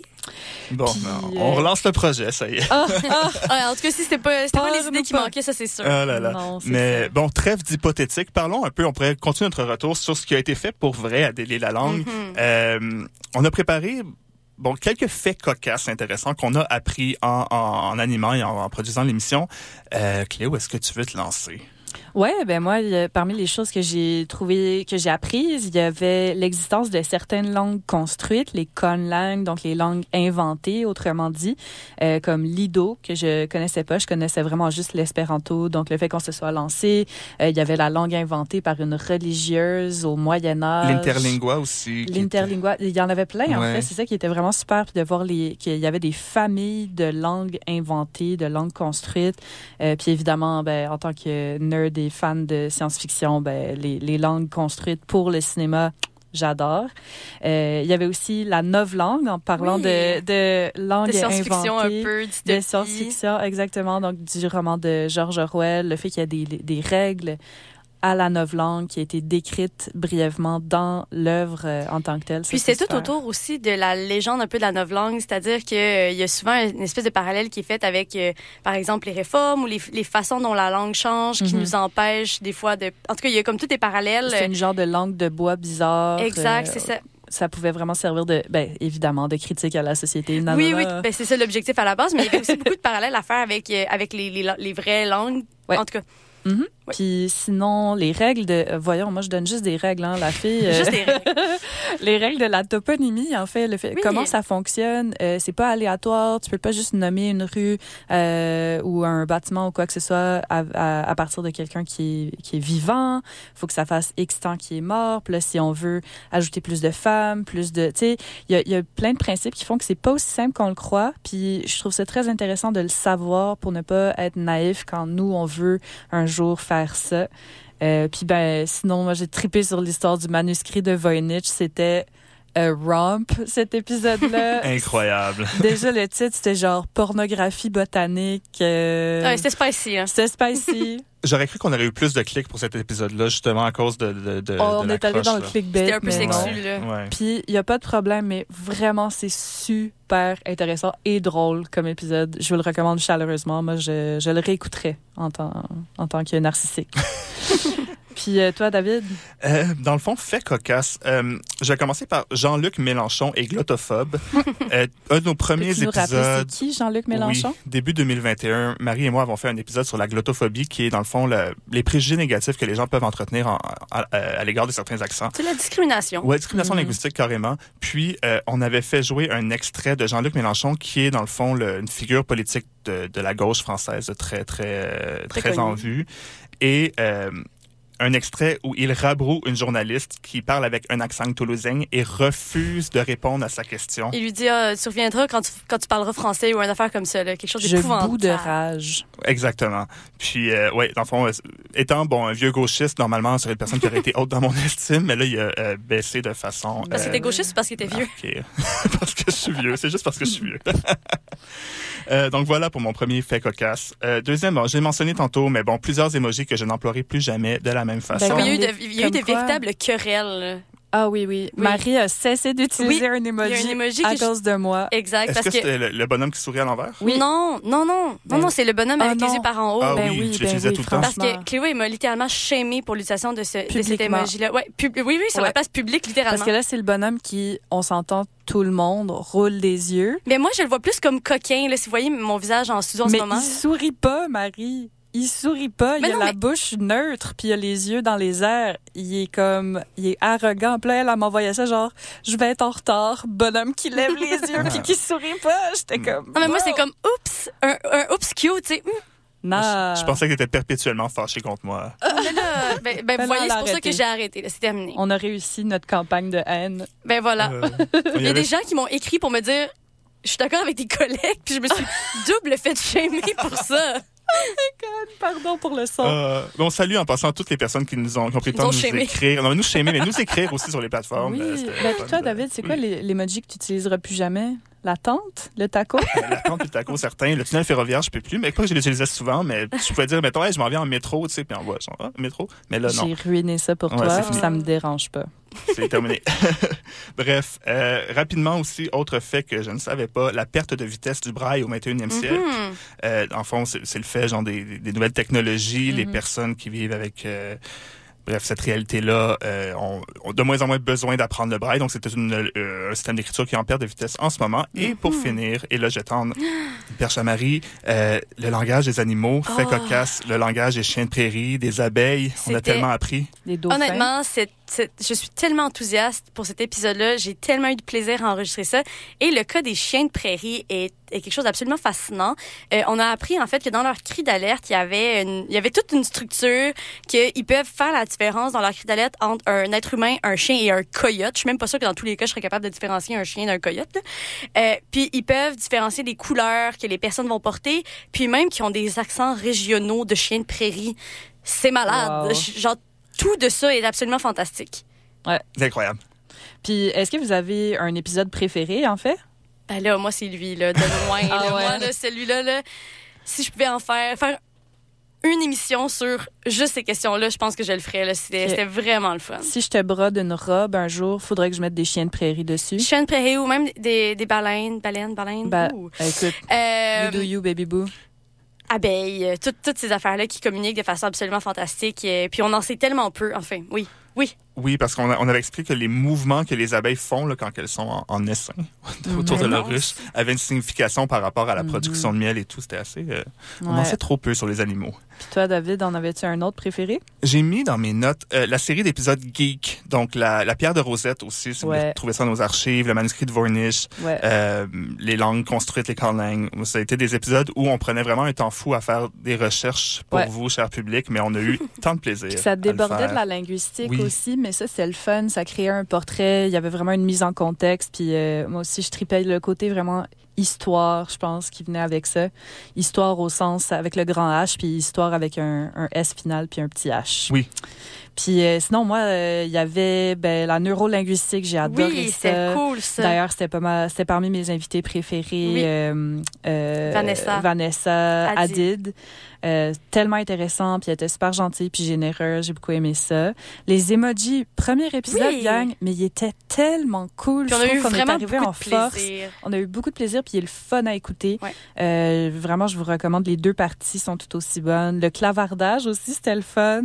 Euh, donc, le langage texto, euh, l'évolution de tout ça, c'est un peu dans la même vibe que emoji.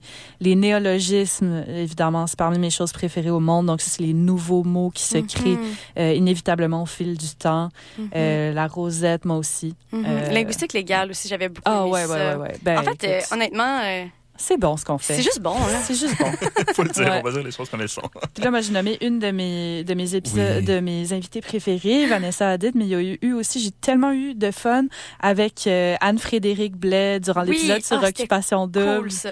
Euh, ouais, vraiment, Marie était avec moi. Oui, oui, oui. Ben, en fait, c'est euh, euh, Anne-Frédéric fait son, euh, son mémoire de maîtrise à l'Université Laval sur les attitudes par rapport au français parlé dans Occupation Double. Ouais. Et euh, je trouve qu'il y a quelque chose de fantastique dans euh, l'idée de joindre la culture populaire, populaire. avec la science, puis de voir Ouais. tu sais, les, les gens qui écoutent ça, c'est quoi leur perception? Puis, Ouais. parce que je sais qu'il y a eu des cas où il y avait des, des choses épouvantables qui se disaient sur la façon de parler des, de certains Mhm. candidats, candidates. Euh, On entre dans mais la de voir d'une glottophobie, en fait. perspective- Oui, tout à fait, c'est ça, c'est de la glottophobie.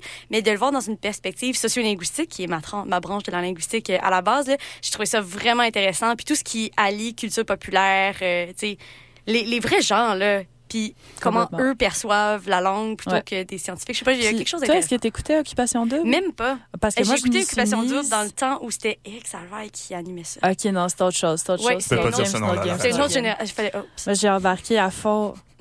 J'ai embarqué à fond durant le durant la pandémie. En fait, mon chum m'a convaincu, puis euh, on en a tellement regardé que ça me sortait par euh, tous les orifices. Mais euh, j'ai quand même beaucoup apprécié, puis maintenant je suis avidement à Occupation Double. J'aurais jamais pensé ça, puis. Jugez- Jugez-moi si vous voulez, mais, Mais non. euh, moi je trouve que c'est super. Puis en fait, j'ai même le goût, je le recommande à mes étudiants des fois pour euh, mes Pour étudiants en français langue l'oreille. seconde qui veulent apprendre le français québécois. Écoute, exercez vos oreilles, entendez le vrai, le vrai langage de la rue, des rues de Bali Ça, c'est de l'immersion. et de la Martinique. Puis vous, vos invités préférés? Eh ben moi, on en a déjà parlé, mais moi j'ai beaucoup aimé euh, Barry Ancelet, là, notre, euh, notre Louisianais. Il était tellement. Quel monsieur, pour vrai. Oui, oui, oui. Euh, on a aussi ben, Isabelle, Isabelle Leblanc avec sa voix tellement douce, puis était juste tellement, euh, tellement gentille avec nous. Puis euh, l'épisode était super intéressant. Julien en linguistique légale Mm. euh, aussi. Euh, ouais, ouais, il y en avait plusieurs. Puis toi, ah, puis André Thibault aussi. Ouais. André Thibault. Sur les, les sneakers, les baleines, Oui, c'est ça. tout ça. Ouais, il parlait de, de, de, voyons de. On parlait-tu de l'autophobie? Non, c'est pas de l'autophobie, Ah, c'est c'était la variété euh, dialectale. Oui, c'est ça, c'est voyons La variété du la français. géo. La Oh, mon géolinguistique, Dieu. non? C'est la ça? géo, c'est ça. Ouais. En tout cas, peu importe. On parlait des variétés Du français de nos régions, en fait. Ouais. C'était super intéressant, oui. Ouais, un site intéressant à consulter. Vous Tout à pouvez fait. participer même vous-même à ce projet-là. Puis le professeur à la. Sorbonne, quand même, puis il nous a accordé une entrevue, là, c'est pas rien. Yeah. Toi, David? Puis moi, ben, au, risque, au risque de me répéter, j'avais Isabelle Leblanc, euh, certainement, parce qu'au-delà des, bon, des chocolats et des cartes de Saint-Valentin qu'elle nous ça a hein, amenés, euh. oui, absolument, j'étais charmée. Euh, mais il y a la candeur et la sincérité avec laquelle elle s'est Ouais. ouverte à nous et nous a parlé de son parcours, en fait, parce qu'il faut savoir qu'elle a été... euh, elle travaille sur les questions de genre en français acadien spécifiquement et elle, a- elle a connu, elle a pardon commis une bourde quand même importante en direct à la radio où elle a mégenré une personne qui est active Mm. euh, dans cette Pas à la radio avec vous, là. Non, non, à Radio Cannes. à Ouais. Radio Cannes. Euh, puis ça, ça l'a comme amené dans tout un Une réflexion. une réflexion hyper constructive. Puis elle nous a expliqué comment elle a réussi à, à, à- à se positionner de façon à vouloir comme davantage euh, tu sais, représenter ces gens-là puis les mettre de l'avant dans sa recherche puis que- que- comment ça a été ça, tout pertinent dans son parcours puis nous autres ça nous a Mhm. euh, inspiré vraiment Moi, j'ai euh, hâte de la voir. l'écouter. euh, Cet épisode-là, je l'ai pas encore, j'ai pas encore eu le temps. Nous recommandons chaudement. Ouais, ben Chaudement clairement. Vous arrêtez pas d'en parler, là. Puis les deux autres, euh, deux autres invités qui m'ont beaucoup fait réfléchir, j'ai mis Nadine Vincent, bon, qui Mhm. était la directrice de mémoire de, de Marie, avec qui on a parlé de lexicographie, parce que moi, en fait, pour la petite histoire, je suis pas linguiste, je suis traducteur. Donc moi, j'ai un rapport très euh, de soumission carrément au dictionnaire. Je, m'appuie sur soumission.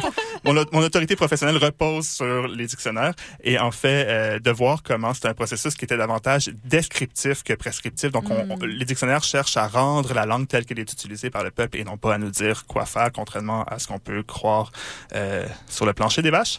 Mm. Euh, mais bon, bref, c'était fascinant de s'entretenir avec une lexicographe, donc personne qui œuvre à la rédaction des dictionnaires, et bien sûr Mhm. Barry-Jean Ancelet euh, pour sa générosité et son érudition. Ouais. Tout à fait. Ça, Et Jérôme 50, dois je dire, Oui, c'est Ah, vrai, Jérôme vrai. 50 aussi. Il y a deux minutes, là. Il y, a, il y a quelques minutes à peine.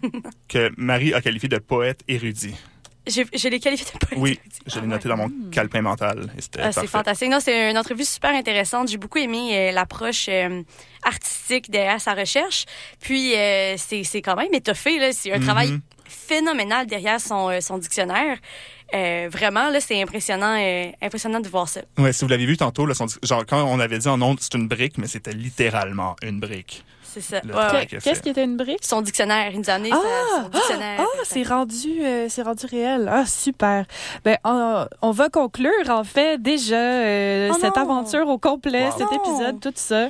Euh, J'ai préparé une lettre euh, d'amour à tout le monde. Alors, euh, pour clore cette riche odyssée de vulgarisation linguistique en beauté, on tient à exprimer notre profonde gratitude à l'équipe de CISM 89.3 pour son indéfectible soutien à notre projet. On, nos remerciements les plus chaleureux, en fait, vont à Étienne Galarno, directeur de la programmation de CISM pendant nos premières années, qui a cru en notre projet, qui a soutenu notre équipe vraiment au-delà de toute attente. Un immense merci également à Robin Coche, fervent supporter de la première heure et fait. désormais directeur de la programmation, qui év- évidemment a été d'un très grand soutien aussi. Euh, et que dire des scintillants et scintillantes, Marie Jutras et David Blondeau, que j'ai la Oh. grande joie de compter non seulement parmi mes collègues, mais aussi parmi mes amis, euh, que je remercie de s'être lancé dans ce beau projet avec moi. Euh, c'est vraiment, ça a été une excellente C'est aventure. partagé. Merci. Puis délier la langue, ça s'est révélé une aventure riche en enseignements euh, sur les plans personnels, sur le plan- les plans professionnels. Ça nous a donné des opportunités de carrière. Donc, on encourage euh, toute personne qui qui voudrait se lancer dans le balado, dans la vulgarisation scientifique, la vulgarisation linguistique, de d'y aller. En fait, on se sent vraiment nous privilégiés d'avoir pu diriger ce balado-là aussi longtemps qu'on l'a souhaité, même que Au-delà. au-delà, puis euh, au-delà. puis ça, ça a déçu des gens, ce qui nous a fait un petit velours quand même. Mais c'est, il est pas dit qu'on va pas faire d'autres vulgarisations linguistiques dans nos vies. On, on se connaît quand même. Puis on tient évidemment également à exprimer notre reconnaissance envers nos invités, dont la géné- générosité, pardon, j'ai de la misère à parler, dans le partage de leur temps puis de leur connaissance a vraiment, vraiment enrichi nos épisodes et notre émission. Puis euh, enfin, notre gratitude la plus profonde va à vous en fait, notre euh, cher auditoire. C'est grâce à vous, par vos écoutes, par vos partages, que la diffusion de connaissances francophones sur la langue française et le langage a été possible. Continuez à cultiver votre curiosité linguistique. Vous êtes le moteur de cette aventure, puis on est infiniment reconnaissant et reconnaissant de votre soutien constant. Merci du fond du cœur, puis que la passion pour les mots continue de vous guider dans vos explorations linguistiques futu- futures. C'est si beau. Merci Wow. beaucoup tout le monde. Ce fut vraiment très, très plaisant. de- Puis moi, je suis un oignon. Ah, on te remercie au Ben début. le Merci gars, on le rencontre genre avant-hier. On le remercie au début de l'épisode, vu qu'on le remercie à la fin. Merci à Divan Viril. Plein de narcissisme en moi aussi. T'as Ben, pas merci. le monopole là-dessus. Oh, mais si tu savais à quel point t'as allégé la préparation de ce dernier Oh épisode. oui, mon là. Dieu, hein, la on a- charge. On n'est n'aurait pas pas des pu s'arrêter une heure de musique à CISM. Alors, merci tout Merci le monde. tout le monde. On vous à la prochaine embrasse. peut-être. Bonne Bye. suite. Plein de love.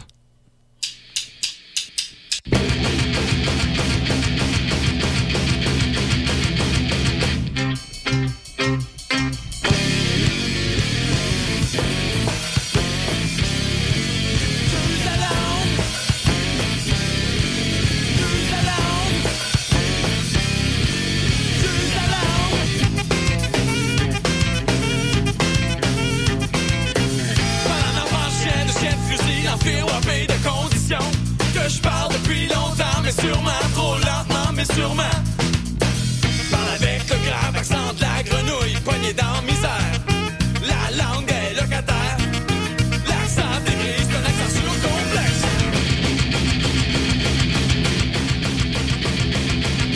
J'use la langue je m'expresse le mieux avec ta barquette.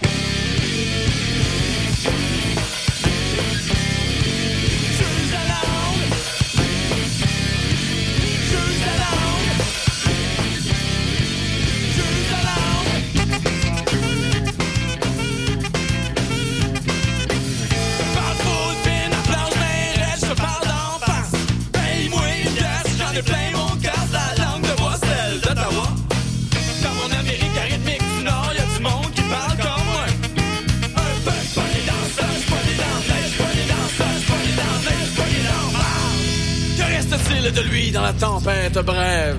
Qu'est devenu mon cœur, un navire déserté?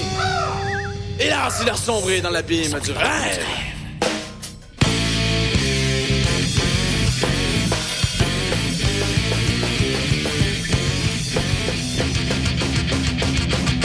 J'use la langue, je le mieux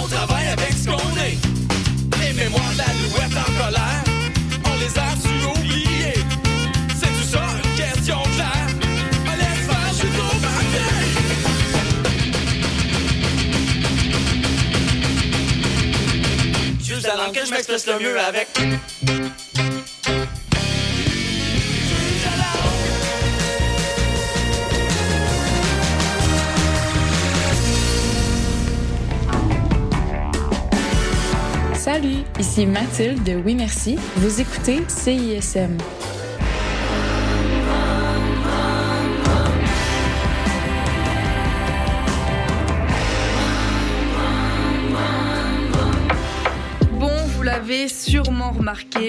Réseaux sociaux sont toujours bloqués. Alors on a décidé de revenir à la bonne vieille méthode de l'infolettre. Chaque semaine, on t'envoie un petit résumé de tout ce qui s'est passé entre nos murs. Sessions live, culture, société, événements, concours, bref, on te résume tout ça en un seul courriel super rapide à lire. Abonne-toi à l'infolettre de CISM sur le CISM893.ca, il ne manque plus que toi.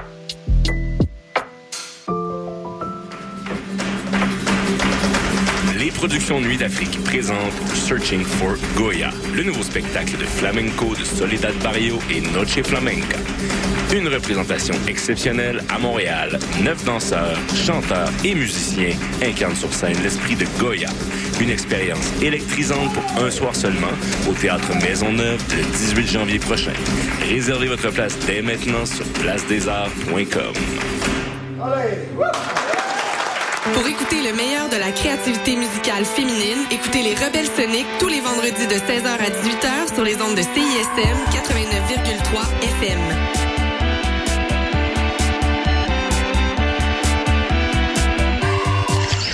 Le palmarès de CISM, 60 minutes d'aventure au milieu des meilleures chansons du moment. Nos animateurs et animatrices débroussaillent toutes les nouveautés pour vous présenter seulement la crème de la crème. Du lundi au vendredi à 18h, au 89.3 Du 7 au 17 décembre, retrouvez l'art d'ici avec plus de 215 artisans et artisanes professionnels au Salon des métiers d'art du Québec. Des milliers d'objets de création uniques et éco-responsables au cœur du Palais des Congrès. Conférences, ateliers et activités pour petits et grands. Billetterie et détails sur matière.ca.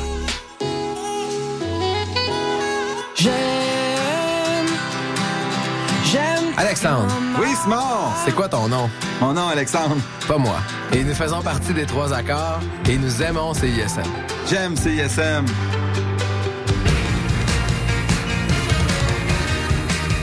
Vous écoutez CISM 89.3 FM.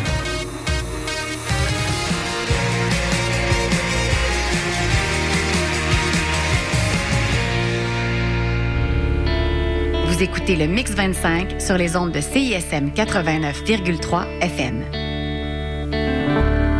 Pour consulter la liste des chansons jouées ou pour réécouter l'émission, consultez le CISM 89